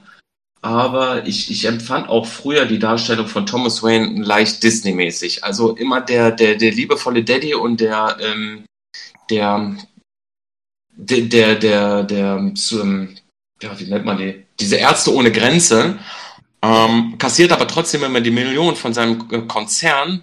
Ähm, Finde ich Milliarden. ein bisschen blauäugig. Ne? Also, Aber es macht halt die Fallhöhe größer, wenn halt so jemand, der so gut ist, dann stirbt, ne? ja, aber ich finde auch eine Geschichte wichtig, vielleicht, dass Bruce Waynes Vater vielleicht auch nicht immer nett so der Stadt war und vielleicht dann auch Bruce Wayne, dass er dann aus, aus anderen Gründen ähm, das alles ändern muss. Ich hatte ja so den Eindruck, dass die uns damit eigentlich versuchen wollten zu zeigen, ist am Ende, äh, dass wenn dann die Waynes äh, ermordet werden, noch mit diesem letzten Bild, dass Todd Phillips und damit sagen wollte, äh, ihr habt jetzt zwei Möglichkeiten, was daraus wird. Entweder wird aus diesem Jungen jetzt tatsächlich Batman, der Mhm. das Verbrechen bekennt, aber er könnte auch genauso gut, so wie Joker Arthur werden. Fleck werden, Joker werden. Das glaube ich war Also, die Aussage von dem, von der letzten Szene irgendwie. das glaube ich halt auch, das ist halt so ein bisschen, also ich finde jetzt halt der, der Bruce Wayne hier, der ist doch viel mehr traumatisiert durch Clowns als durch Fledermäuse, oder? Ja, ja. Der, also, da steht so ein Clown vor deiner Tür und fummelt dir im Gesicht rum, dann bringen da so Clowns seine Eltern um, auch nicht mal aus, weil sie dich ausrauben wollen, sondern einfach nur, weil sie hier gerade irgendeinen so Psychopathen nachahmen wollen. Also der, der, der Batman kommt ja viel zu spät erst in der Stadt, auch anderen später. Falls das so kommen sollte irgendwann mal. Was ich ja nicht hoffe, ich hoffe, die belassen das bei einem Film. Aber das ist ja dann schon auch, wenn man den Gedanken mal weiterspinnt. Ich meine, in dem Film wird ja gesagt, dass irgendwie Penny Fleck vor 30 Jahren für, äh, für Thomas Wayne gearbeitet hat. Das heißt, Arthur Fleck soll 30 sein. Das ist ja auch. So ungefähr, ja. Mhm. Ja, Ja. gut, man weiß nicht, wann er adoptiert hat, aber für 30 sieht er dann schon auch recht alt aus. Das liegt an den Medikamenten, die er genommen hat. ja, ja, klar. Und dann, weil er so viel raucht. Er raucht echt viel. Ja, der raucht wirklich viel, ne? Und ja, fast in jeder Szene. Ja. ja, Und ja, bis zum Filter. ja, ja. Aber es waren halt auch die 80er, da war Rauchen auch noch gut. Da hat Rauchen auch nicht Ja, das stimmt. im Körper geschadet. Was man aber jetzt auch nochmal noch mal festhalten muss, was natürlich bei diesem Film auch wieder aufhebt, ist die Tatsache, das sieht man dem Film auch an, er ist ja auf echtem Filmmaterial gedreht worden. Er ist ja analog gedreht worden. Ja, ne? Das ist, äh, Der, Glaub der ich. ja. Aber ganz kurz eine Frage noch. Diese, diese, fandet ihr nicht auch, dass diese, dass diese Wayne-Ermordung, ich fand die, ich kann mir nicht vorstellen, dass das von Anfang an so geplant war. Ich glaube, das war, irgendwann hat es, hat, hat man mit dem Gedanken gespielt und dann hat irgend so ein zugeguckster Hollywood-Produzent gesagt, der ist geil. So, warum- ich, so tun wir das so rein. Ich hat Martha Wayne gestört in dieser Szenerie. Also die hat ja echt nicht viel Screamtime gehabt, aber die es war hat doch sich Brigitte echt... Nielsen, oder? Alter. Scheiße. Weiß ich, einfach noch eine große blonde Frau mit kurzen Haaren. Also sie hatte nur, äh, die hatte nur eine Szene gehabt. Sie sollte schreien und danach erschossen werden. Und äh, das hat sie nicht gut rübergebracht irgendwie. Ich habe mich da irgendwie echt gestört gefühlt. Also was ich in, interessant fand bei der Pressevorführung, hatte ich mich ja danach ja mit dem Hennes Bender und dem Gary Streberg unterhalten, da von äh, äh, Bender Streberg, äh, Schräter Bender Streberg. Und da sagte der Gary Streberg, er hätte die Ermordung von den Waynes nicht nochmal sehen müssen. Also hätte gereicht, wenn sie das angedeutet haben. Da habe ich dann noch argumentiert, nee, ich fand die Klasse total klasse inszeniert. Beim zweiten Mal gucken und beim dritten Mal gucken habe ich das genauso wie Rico. Eigentlich hätte es gereicht, wenn man sieht, wie der Clown in die Gasse geht und dann hätten sie es abblenden müssen, weil eigentlich ist die Szene total kacke inszeniert. Also, sie sieht gar nicht so toll aus. Ich finde, die hat in dem Film auch nichts zu suchen gehabt, tatsächlich. Nee, ist tatsächlich, passt die auch nicht rein. Das wirkt wirklich wie nachträglich einmontiert. Also die hätten den Schnitt machen müssen, wo der Clown mit der Pistole in der Gasse denen hinterhergeht und dann hätten sie es ab da wegschneiden, weil dann hätte ja sowieso jeder gewusst, was passiert. Ja, aber ich finde, der Film verlangt einem diesbezüglich eh schon viel ab. Äh, Ich habe mir nämlich mal, ich habe mich öfters mal wieder aus meiner Fan-Position herausgehoben und habe mir gedacht, okay, wenn jetzt hier Leute sitzen, die jetzt mit diesem Batman-Universum an, an, an und für sich nicht vertraut sind, die werden auch mit einem Thomas Wayne im ersten Moment nichts anfangen können und werden wahrscheinlich auch dann eben diese Fallhöhe von, hey, ich bin der Bruder von Bruce Wayne, nicht wirklich verstehen, weil es ja auch nicht so konkret gesagt wird. Ich glaube, der Name Aber- Bruce Wayne kommt gar nicht vor. Es kommt Nee, nur der der Vorname, mein Name ist Bruce. Ja, aber, aber, aber Bernd, jetzt mal ernsthaft, jetzt bei Batman, also ich würde sagen, 5% Muss der Leute, muss ich jetzt schon widersprechen, Rico, muss ich jetzt schon widersprechen, weil ich mich auch mit, äh, mit Arbeitskollegen unterhalten habe, die tatsächlich Okay. auch in Begleitung von Personen waren, die sich damit nicht wirklich auskennen. Ähm, Okay. und die halt dann nicht Thomas Wayne gleichzeitig mit Bruce Wayne zusammensetzen ähm, und für die dann auch nur der Einzelname Bruce jetzt auch nicht gleich in Verbindung mit Wayne gesetzt wird und man sagt, aha, Bruce Wayne. Also da wird einem schon, zumindest als Deutschen, der jetzt nicht am, amerikanisch mit dieser ganzen Kulturgeschichte aufgewachsen ist, ähm, schon ein bisschen was abverlangt. Und dann hätte mir dieses Andeuten von jemandem, der dann äh, nach dem Kino Zorro, äh, Zorro-Besuch äh, einer Familie hinterherläuft, das hätten nur wir verstanden. Beziehungsweise Filmfans und wir. Aber mal eine Frage jetzt in die Runde. Und die ist jetzt echt politisch gemeint. Ähm, äh, Sie kommen ja aus dem Kino. Und was lief im Kino für ein Film? Excalibur. Excalibur, ja. Nee, nee. Doch. Zorro? Zorro, The Gay Blade. Zorro, ne? The Echt? Gay Blade, ja. Ist ja, das Absicht Zorro, gewesen? stimmt. Ist das Absicht gewesen mit The Gay Blade? Das ist nämlich Zorro mit der heißen Klinge, mit George Hamilton, wo der den schwulen Zorro spielt. Und ich rätsel die ganze Zeit, war das jetzt ein Statement? Weil das war mir irgendwie so offensichtlich. Ich, weiß es nicht. Also, also eher so politisches Statement nach dem Motto hier, äh, so um, um, um äh, so ein bisschen auch diesen schwulen Hass äh, äh, darzustellen, weil er der unterschwellig äh, angeblich in diesem Film auch vorhanden sein soll habe ich jetzt in der amerikanischen Kritik gelesen. Da war ich mir jetzt noch gar nicht so bewusst, äh, dass das so ist. Aber de facto läuft im Kino Zorro the Gay Blade, also Zorro mit der heißen Klinge. Gut, jetzt habe ich mal nachgeguckt. 81 war das der einzige Zorro-Film, der rausgekommen ist. Deswegen. äh, ich hätte auch eher gesagt, das ist das, was dann äh, das Ganze verbindet, und zwar, dass der Film 81 rauskam.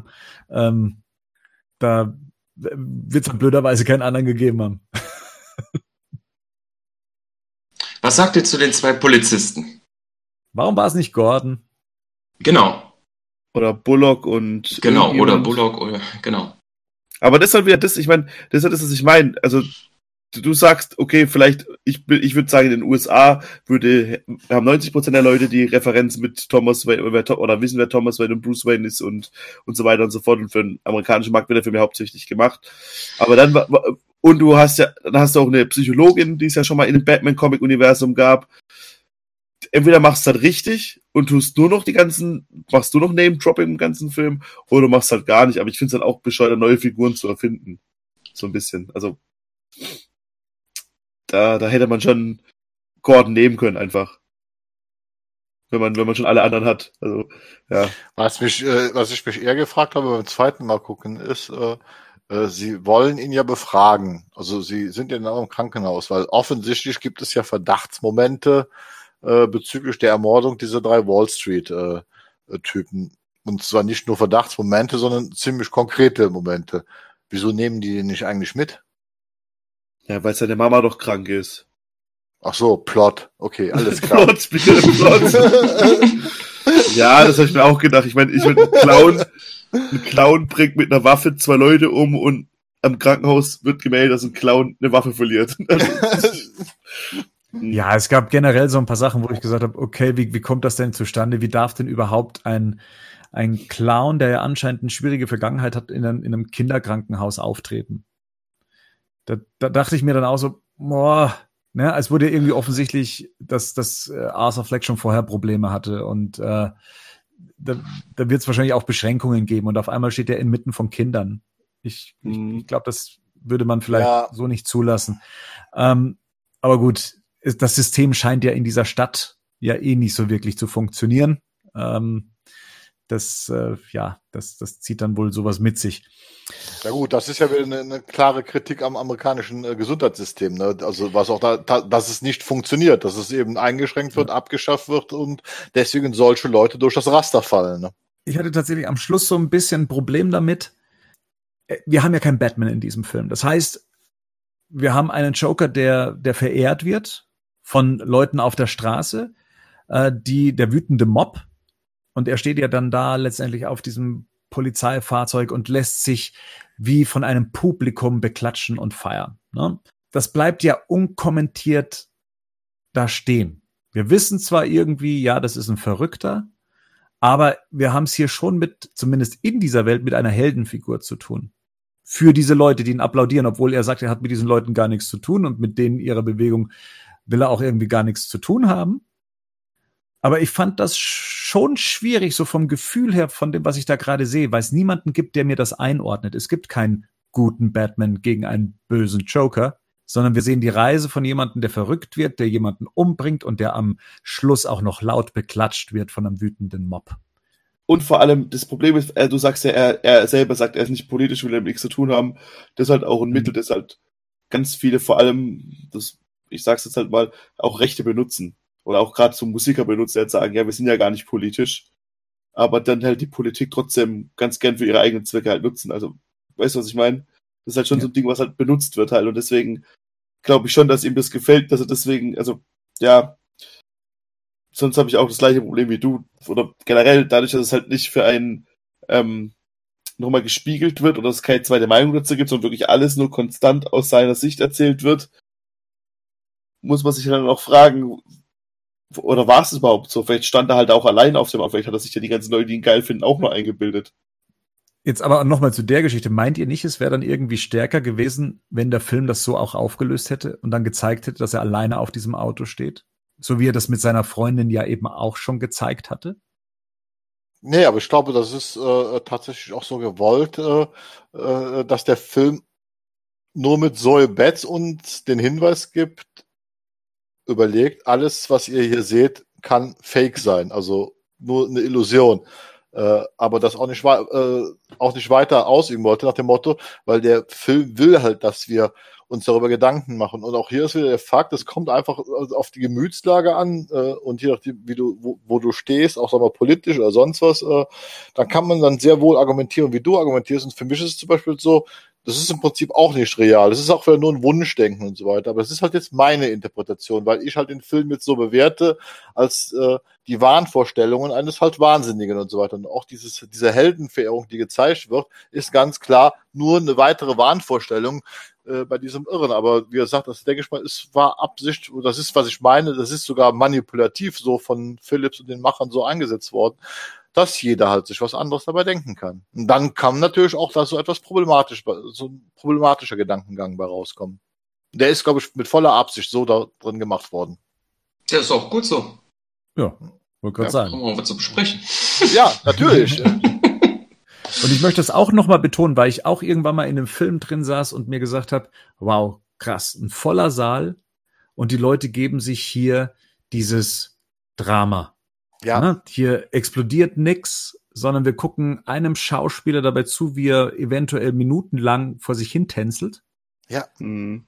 Und keiner lacht oder keiner gähnt oder schreit boring oder sonst irgendwas, sondern die Leute gucken sich das an.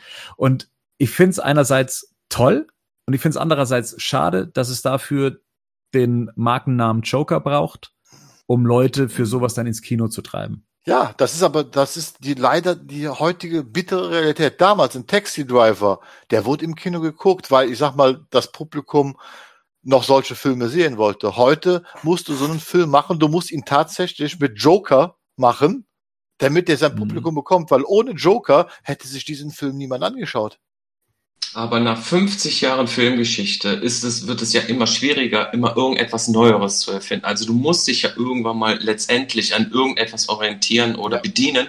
Ja, oder also jeder kann immer irgendeinen Vergleich ziehen. Ähm, ich finde das aber gar nicht mal so schlecht, dass man jetzt mal halt einfach einen Comic-Charakter raustut und in ein anderes Genre packt, weil mhm. ähm, die, wir haben jetzt 20 Marvel-Filme gesehen. Ne? DC hat es ja versucht, äh, da hinterherzukommen. Es funktioniert nicht. Und irgendwann mal wird auch dieses Publikum die Filme satt werden. Noch nicht, aber irgendwann mal wird der Fall kommen. Da werden auch diese Filme nicht mehr funktionieren. Und wenn Warner Bros. da schon rechtzeitig umsteigt und mal vorher ausprobiert, wie zum Beispiel Brightburn, wo, äh, äh, nee, wie heißt er? Hier diese Superman-Adaption zu einer ja, Horrorfilmgeschichte, ja, genau dann ist das vielleicht zumindest mal ein bisschen frischer Wind. Muss ja nichts erstmal Gutes sein, aber man kann ja erstmal ausprobieren, würde ich sagen.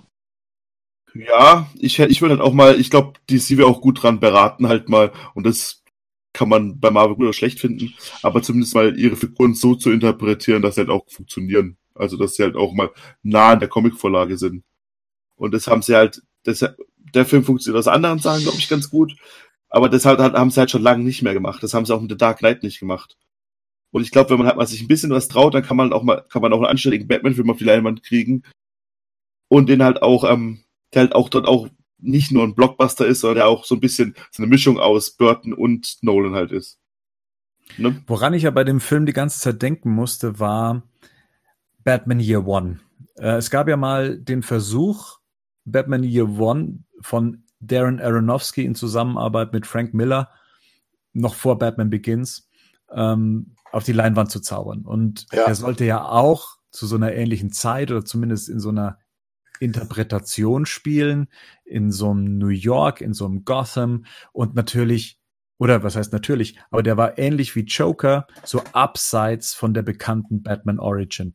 Der hat ein bisschen anders funktioniert. Ähm, äh, äh, Bruce Wayne lebte in einer, in einer Werkstatt mit Al, ähm, der ein Mechaniker war. Und äh, Bruce Wayne erfährt dann irgendwann mal, dass er der Milliarden äh, ist und bis zum seinem 30. Lebensjahr muss er das angetreten haben und er kämpft dann sich durch die Prostitution und was weiß ich alles. Also es war eine ganz, ganz merkwürdige freie Interpretation. Und irgendwie hat mich der Joker-Film die ganze Zeit daran erinnert, da habe ich mir gedacht, so würde der Film also jetzt aussehen. So würde er sich jetzt anfühlen. Und gleichzeitig habe ich mir die Frage gestellt, würde ich jetzt gerne einen Batman-Film in diesem Stil sehen wollen? Nein, will ich nicht. Nein, nein, nein, nein. das ist, was ich mit Rico auch schon besprochen habe, wo ich gesagt habe, Rico gefragt habe, will ich Batman gegen diesen Joker antreten sehen? Nein, Ja, der- der- möchte ich auf ihm doch- keinen Fall. Nee, Nein. das klappt nicht. Der haut ihm doch einmal ins Gesicht und dann ist vorbei. Was geht ab? Na, ich meine jetzt auch gar nicht in diesem Universum. Ich meine einfach auch in dieser Art, sag mal, den Realismus anzugehen. Wir haben es ja hier auch mit dem Joker zu tun, der ja nicht aus, aus, äh, aus dem heraus lacht, weil er verrückt ist, sondern weil er, sag Krank mal, ist. weil er krank ist, weil er das als Tick mit dabei hat. Ähm, und was ja eher eine krankhafte Reaktion ist, als dass es ja wirklich ein, ein, ein Lachanfall ist.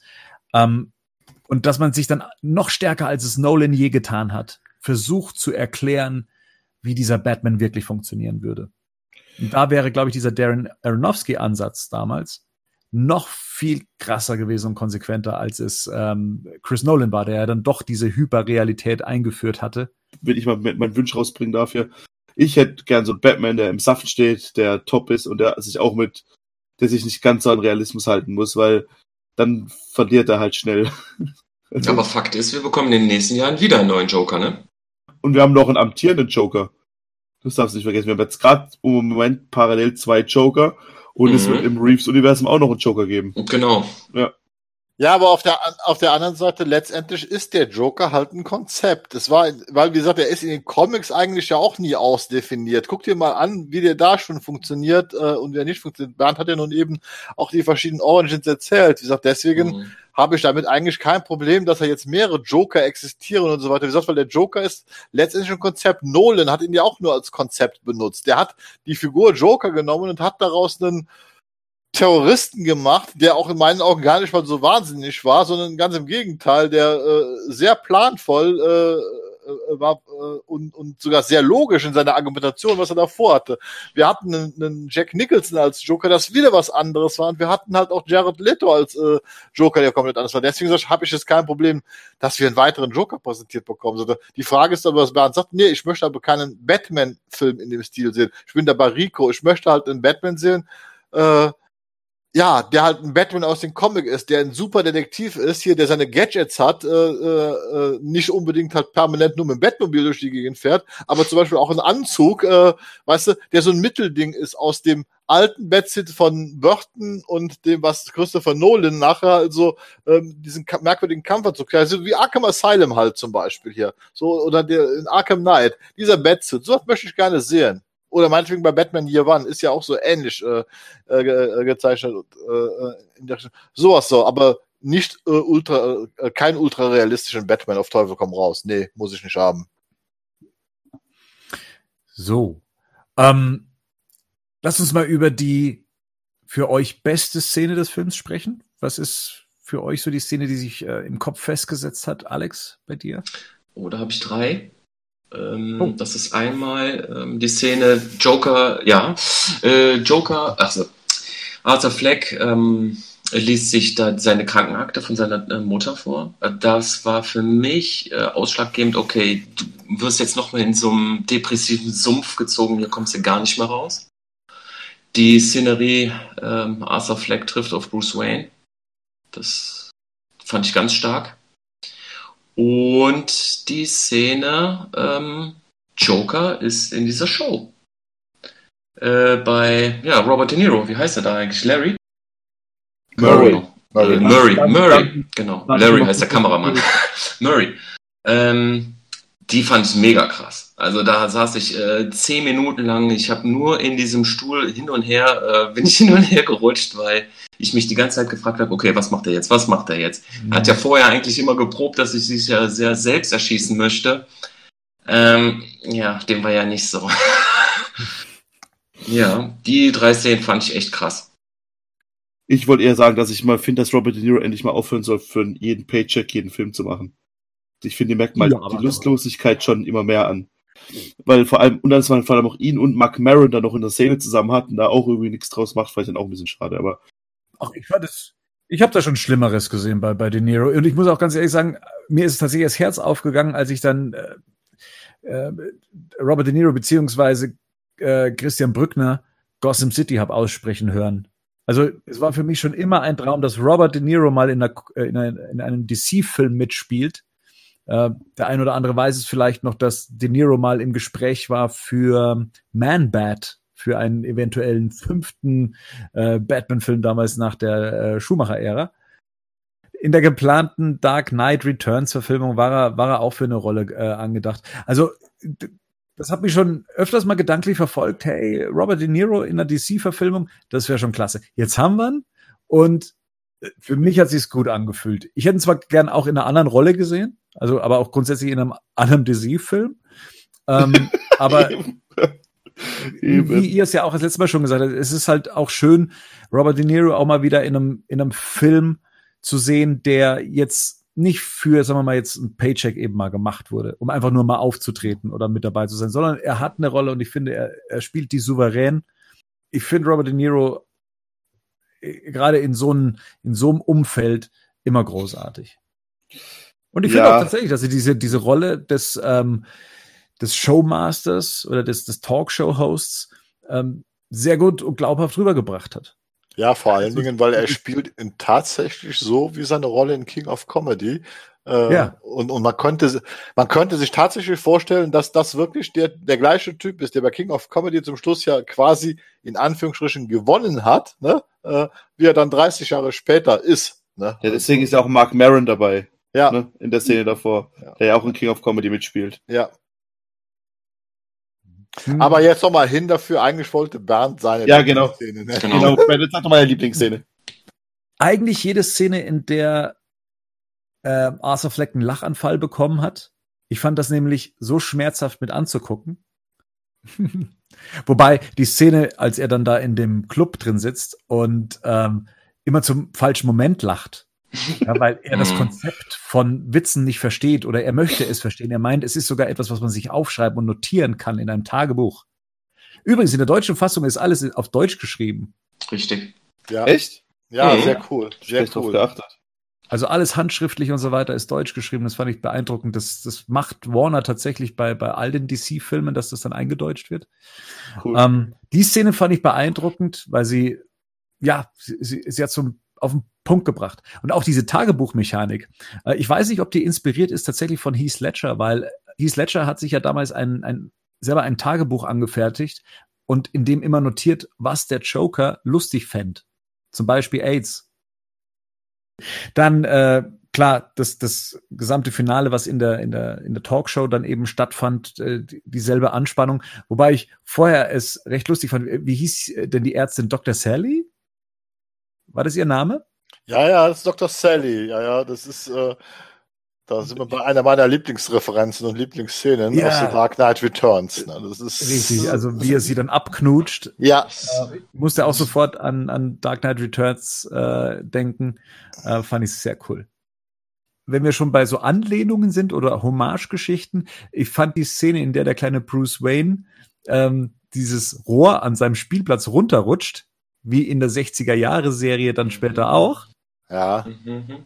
äh, war, für, also für mich war es eine offensichtliche Anspielung. Es gibt Ähm, aber keine Anspielung in dem Film, hat auch Todd Phillips gesagt. Nein, es gibt keine Easter Eggs. Das ist ja was ganz Ja. anderes. Easter Eggs sind aber Anspielungen, Nein. Freunde. In Joker gibt es keine Easter Eggs. Es gibt Reminiszenzen und Anspielungen an Comics. Das war es. Aber es gibt keine Easter, keine versteckten. das war ohne Witz. das, ist, das ist völliger Quatsch und Blödsinn. Okay, Nee, es ist, kommt eigentlich deine Lieblingsszene, Rico. Du bist dran. das Problem ist halt, ich bin echt einfach zu haben. Gibt mir irgendeine alte Rockhymne und ne- einen coolen aufgenommenen Shot und ich bin halt schon zu haben. Und hier White Room von Cream, wie das Polizeiauto Ja. zur Seite fährt, ist halt schon echt geil. Ja, Das fand ich schon echt cool, muss ich sagen. ja.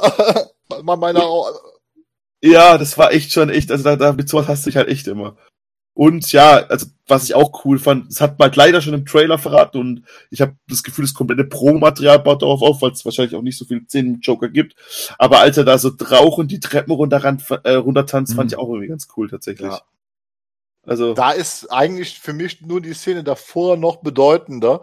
Das ist aber auch schon im Trailer zu sehen, weil das wirklich mal wieder so ganz klassische Filmsprache ist, wie er den Flur entlang geht und hinten ist dieses hell erleucht, die hell erleuchtete Tür Ausgang, wo symbolisch dargestellt wird, er hätte da rausgehen können und er wäre halt dann nicht der Joker gewesen. Ne? Und nein, er geht natürlich nach vorne, dann setzt diese Musik ein, ne? er geht nach vorne aus dem Bild raus und wir sehen hinten den Ausweg, alleine im Bild hin, dann kommt halt diese Treppenszene, wo er runtertanzt. Das heißt, es ist in dem Moment, wo er dann vollständig diese Persona angenommen hat, ne? oder die Persona endgültig aus ihm rausgebrochen ist, der Joker, ja. Das war also auch definitiv meine Lieblingsszene hier. Und wie Rico schon sagte, äh, ja, die Autoszene sehe ich genauso mit den Songs. Das hat man bei mir auch ganz, ganz schnell äh, den richtigen Nerv getroffen, wo ich dann auch nur noch da sitze, boah, ist das geil. Ja. Du machst halt echt nicht viel falsch mit, ne? Auch der Gary Glitter Song, ne? Der ist auch ja, also der trifft bei mir auch voll, volle Kanne Nerv, ne? Ja, ja. Wenn wir schon gerade beim Soundtrack sind, Gerd, du hast gesagt, du hast dir den Soundtrack besorgt. Ja, habe ich. Äh, Alex, du auch? Ja, auf iTunes. Da, kann man sich das anhören? Ja, also ist das, das ein Soundtrack, den man so ja? Das ist tatsächlich Musik. Das fällt im Film gar nicht so sehr auf, weil man, äh, weil im Film, im Kino ja vor allen Dingen die tiefen Töne, ne, halt ähm, äh, äh, omnipräsent sind. Man hat ja eigentlich die ganze Zeit das Gefühl, ich höre da nur einen Bass, der Geräusche macht. Ne? Aber de facto sind das tatsächlich mehrere Streichinstrumente. Es ist auch ein Kontrabass und es sind tatsächlich mhm. Melodien und jedes Stück ist auch als Stück als solches zu erkennen und es ist auch immer anders wie das äh, die anderen Stücke. Der ist sehr kurz, der hat glaube ich 17 Stücke und geht nur 37 Minuten. Aber mhm. deckt, glaube ich, wirklich alles ab und man kann den sich wirklich anhören. Und interessanterweise hat er auch den gleichen Aufbau wie im Film, weil das letzte Stück nennt sich Call Me Joker und das ist dann auch, wo die Musik am pompösesten wird. Mhm. Interessanterweise. Also er funktioniert wunderbar. So, äh, den Soundtrack ist sowieso, das ist also einer meiner Lieblingssoundtracks geworden innerhalb kürzester Zeit, weil der ist absolut fantastisch in meinen Ohren. Und ähm, falls ihr den nochmal seht, die Verfolgungsjagd zwischen den zwei Polizisten und dem Joker über den Straßen, wo der Joker später mhm. nochmal mit dem Taxi angefahren wird, äh, der Score, der, ähm, der erinnert mich schon sehr stark wieder an The Dark Knight. Da sind auf jeden Fall Instrumente, die dem äh, Soundtrack auf jeden Fall sehr ähneln. Das ist ja die mit Kollaborateurin von dem äh, Johann Johansson, der letztes Jahr gestorben ist. Der hat ja wiederum den Soundtrack hier zu den mehreren Danny Villeneuve-Filmen gemacht, unter anderem Sicario und so weiter. Und sie hat ja dann bei Sicario 2 die Musik gemacht und so weiter. Das, das klingt sich ähnlich. Und die haben wiederum damals ja auch mit Hans Zimmer kollabiert. Ne? Das mhm. heißt, das kommt ja nicht von ungefähr, dass da gewisse Ähnlichkeiten auch in der Instrumentenwahl sind, weil auch bei The Dark Knight werden hauptsächlich äh, Streicher, Bassstreicher und so weiter eingesetzt. Und das ist ja das Joker Joker-Thema aus The Dark Knight ist ja auch nur eine eingespielte äh, Cello-Seite, ne? die also einen ganz bestimmten Ton spielt, der äh, in verschiedenen äh, Stufen variiert wird und so weiter. Und im Prinzip ist das gleiche hier auch. Also sie ist wohl äh, Cellistin und Komponistin und ihr Instrument ist das Cello. Der Soundtrack besteht auch zum größten Teil aus Cello-Aufnahmen und ein paar Schlag, ja, äh, kein richtiges Schlagzeug, eher per Percussion-Instrumente und so weiter. Und er baut sich langsam auf. Wie gesagt, das letzte Stück ist das, wo man am ersten sagen kann, ist ein, ist ein Orche or orchestrales Soundtrack, aber man kann sich tatsächlich den ganzen Soundtrack anhören, weil jedes Stück für sich ist eine Melodie. Also das, ja. das geht. Das geht auf jeden Fall. Muss man nur die Stimmung zu haben. Ja, er ist, er, er, äh, man sollte ihm natürlich jetzt nicht hören, wenn man Selbstmordgedanken hat, ne? weil da ist. Äh, ja, und beim Autofahren. ja, da auch nicht unbedingt. ja. Ihr habt ja jetzt Begleitung gehabt, äh, teilweise im Kino. Wie ging es denn den Leuten? Also, wie haben die den Film empfunden? Genauso wie ihr oder wart ihr da schon auch konträrer Meinungen? Ich habe beides, beides erlebt. Also bei dem ersten Mal äh, war eine gute Bekannte von mir mit, äh, die äh, fand den Film mehr oder weniger abartig. Hm. Das hat sie mir so auch so, also so mitgeteilt. Also da, auch da war diese kontroverse Gewaltdarstellung und so weiter, und, und das ist, was ich meine, die hat alles Mögliche gesehen und meinte dann, äh, aber hier bei diesem Film, das wäre halt alles so, so realistisch, äh, sowas durften wir nicht im Kino zeigen. Also sie fand den Film als äußerst unangenehm.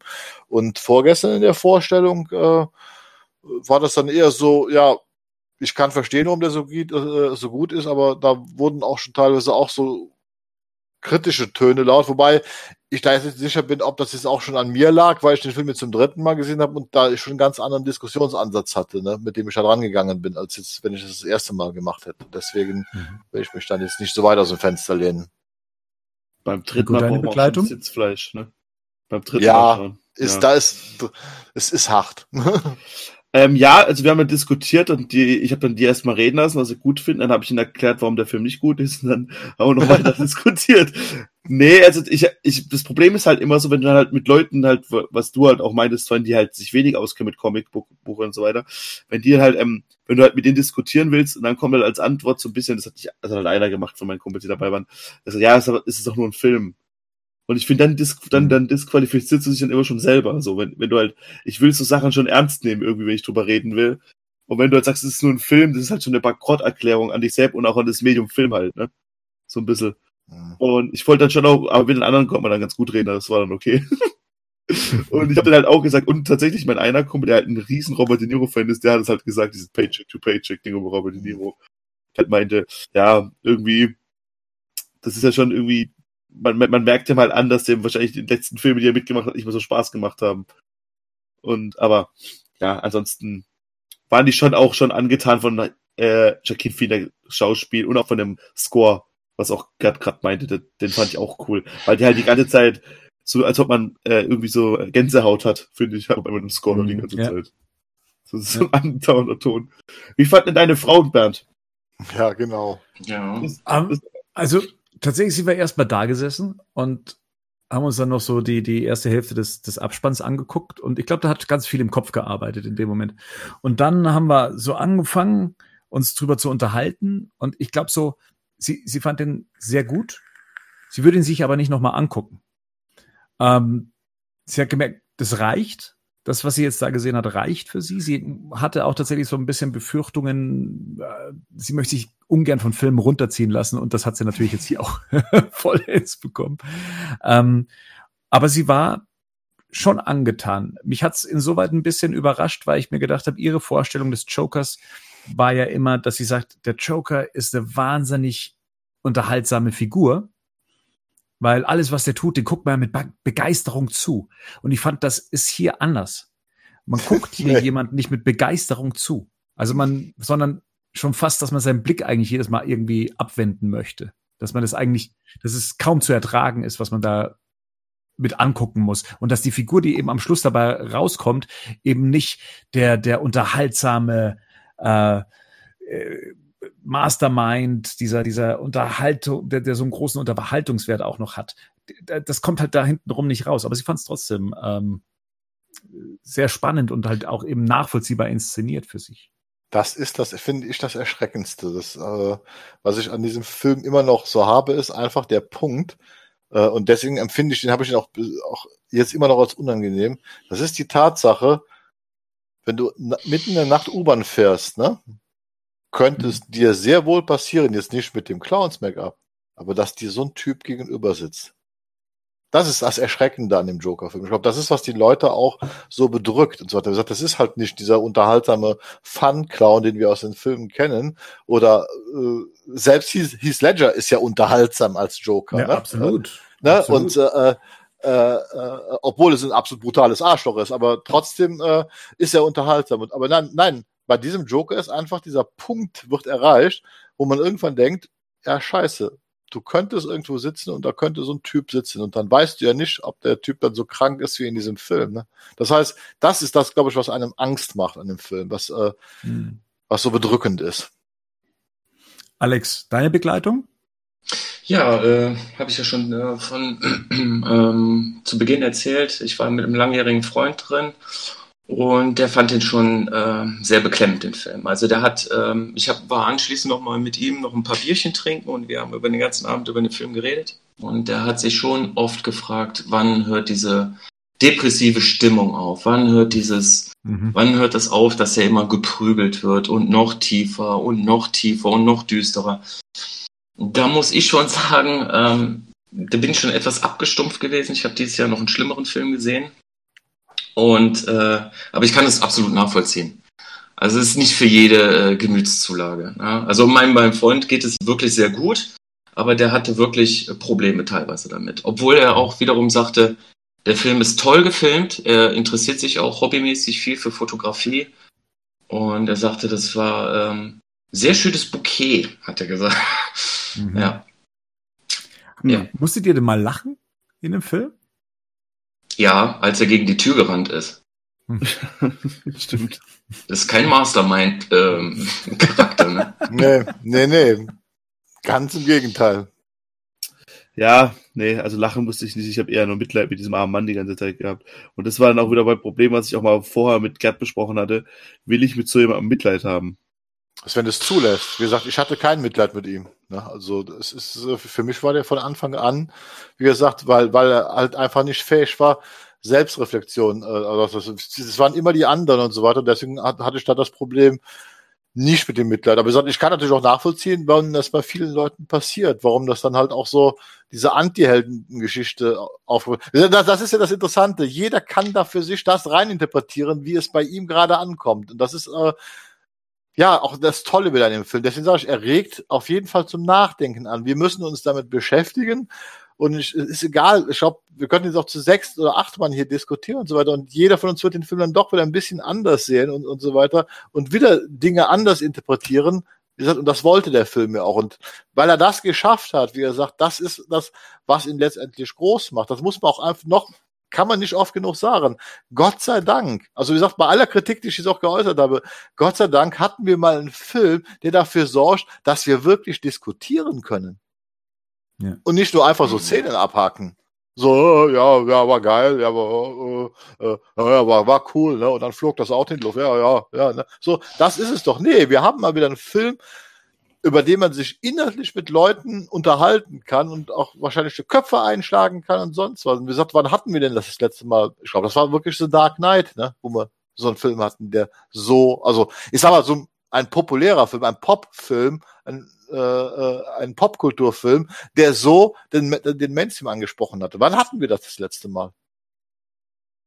Aus dem Hause DC ist es schon ein bisschen länger her, ja, wenn es nicht ja. äh, gerade um so kontroverse Geschichten wie Batman wie Superman ging und generelle Qualität der aktuellen Filme. Nee, so muss ich auch sagen, dieses Experiment, was Warner hier eingegangen ist und wir haben das ja auch tatsächlich sehr kritisch auch am Anfang gesehen, muss ich sagen, per se hat's funktioniert, aus finanzieller Sicht sowieso. Also für eine 55 Millionen Dollar Produktion, ähm, ja, kann sich der Film gerade über nur noch lachen über jeden einzelnen Cent, der, der Übrigens, grade, äh, eben die News gelesen, Warner ist ja? jetzt sauer, weil sie hatten äh, so viel Skepsis bei dem Projekt, dass sie sich das Budget aufgeteilt haben mit Village Road Roadshow ah. und noch einem anderen Studio und jetzt natürlich durch drei teilen müssen. Wobei 55 Millionen jetzt nicht das Riesenrisiko gewesen wäre, muss man sagen. Rein finanziell, monetär gesehen, ja, der Wahnsinn. Also dass äh, diese, diese Gewinnmarge, die der Film einfährt, ist, das kriegen halt sonst nur immer die billig produzierten Horrorfilme eigentlich hin. Mhm. Ähm, ich finde es auch tatsächlich im Sinne einer Elseworld-Geschichte und sagen wir mal eines, dass, dass man praktisch die Comic-Welt nochmal mit einer anderen Art Film bereichert. Finde ich es auch sehr gelungen. Ich finde, dass, dass das hier auch immer noch was anderes ist als Logan. Ich finde, dass das hier immer noch was anderes ist als Venom. Ja. Ähm, also all die ja. Filme, die versuchen irgendwie ein bisschen was anders zu machen, ist das hier nochmal eine ganz andere Nummer. Und eine, die sich auch tatsächlich, ich, ich nenne es jetzt mal vorsichtig, wertvoller anfühlt. Ähm, von dem her muss ich sagen, ich bin überrascht, dass der Film tatsächlich so gut funktioniert hat ohne dass man das Gefühl hat, hier wurde wieder irgendwie was angepasst und hingedreht und äh, man hat versucht, irgendwas nachzueifern, sondern man hat einfach so versucht, sein eigenes Ding durchzuziehen. Ob ich das jetzt vermehrt so sehen möchte bei DC, übrigens, das DC-Logo, kam das überhaupt vor im Vorspann? Nein. Nein. Nein.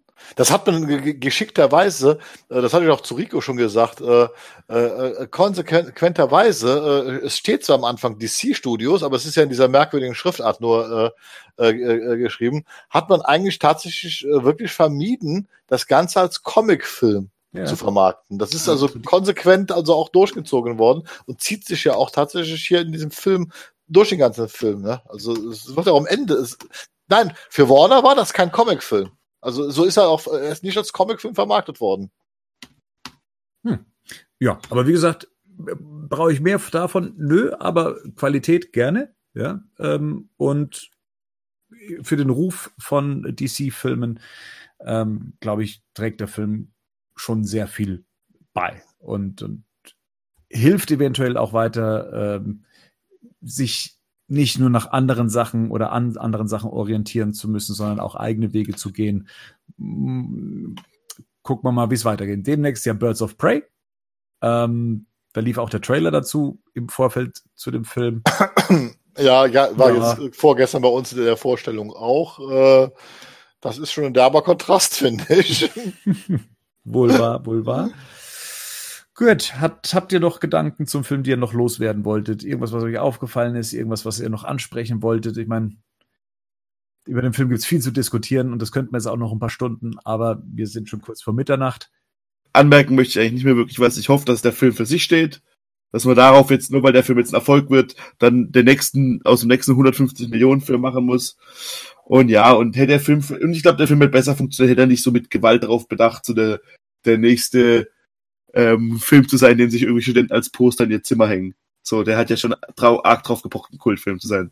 Oder pochte der arg drauf. Und das darf tue ich halt ein bisschen schwer mit, aber ansonsten, ja. Es ist schon auch gut, dass es den gibt und allein wegen Joaquin Phoenix sollte man sich den auf jeden Fall angeguckt haben, den Film, finde ich. Ja. Also wie wir merken, zu dem Film gibt es einige Meinungen und Stimmen und davon haben wir auch einige gesammelt, also von euch Hörern. Ihr habt uns versorgt mit euren Eindrücken vom Film, teilweise direkt nach der Vorstellung und äh, die hört er jetzt direkt im Anschluss nach dem Abspann auf unserem Bad-Anrufbeantworter. Ich sag danke in die Runde, danke für die Besprechung, hat Spaß gemacht, diesen Film auch nochmal so auseinanderzunehmen, beziehungsweise ihn jetzt eventuell auch in einem völlig neuen Licht zu sehen. Wie gesagt, mein Durst, ihn nochmal zu sehen, ist, ist auf jeden Fall jetzt wieder ähm, ja, hochgebracht worden. Äh, danke, dass ihr die Zeit hattet und wünsche euch allen plus den Hörern eine gute Nacht. Gute Nacht. Ja, gute Nacht. Nacht.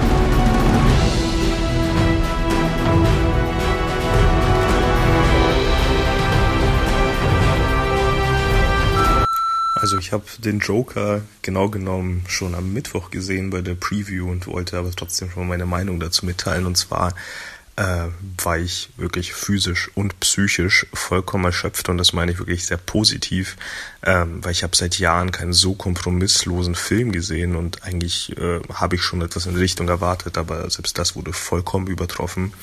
Ähm, es ist einfach ein wahnsinnig gutes sozialkritisches Drama, das wirklich auch in jeglicher Hinsicht einfach in Intensität kaum zu übertreffen ist, denke ich.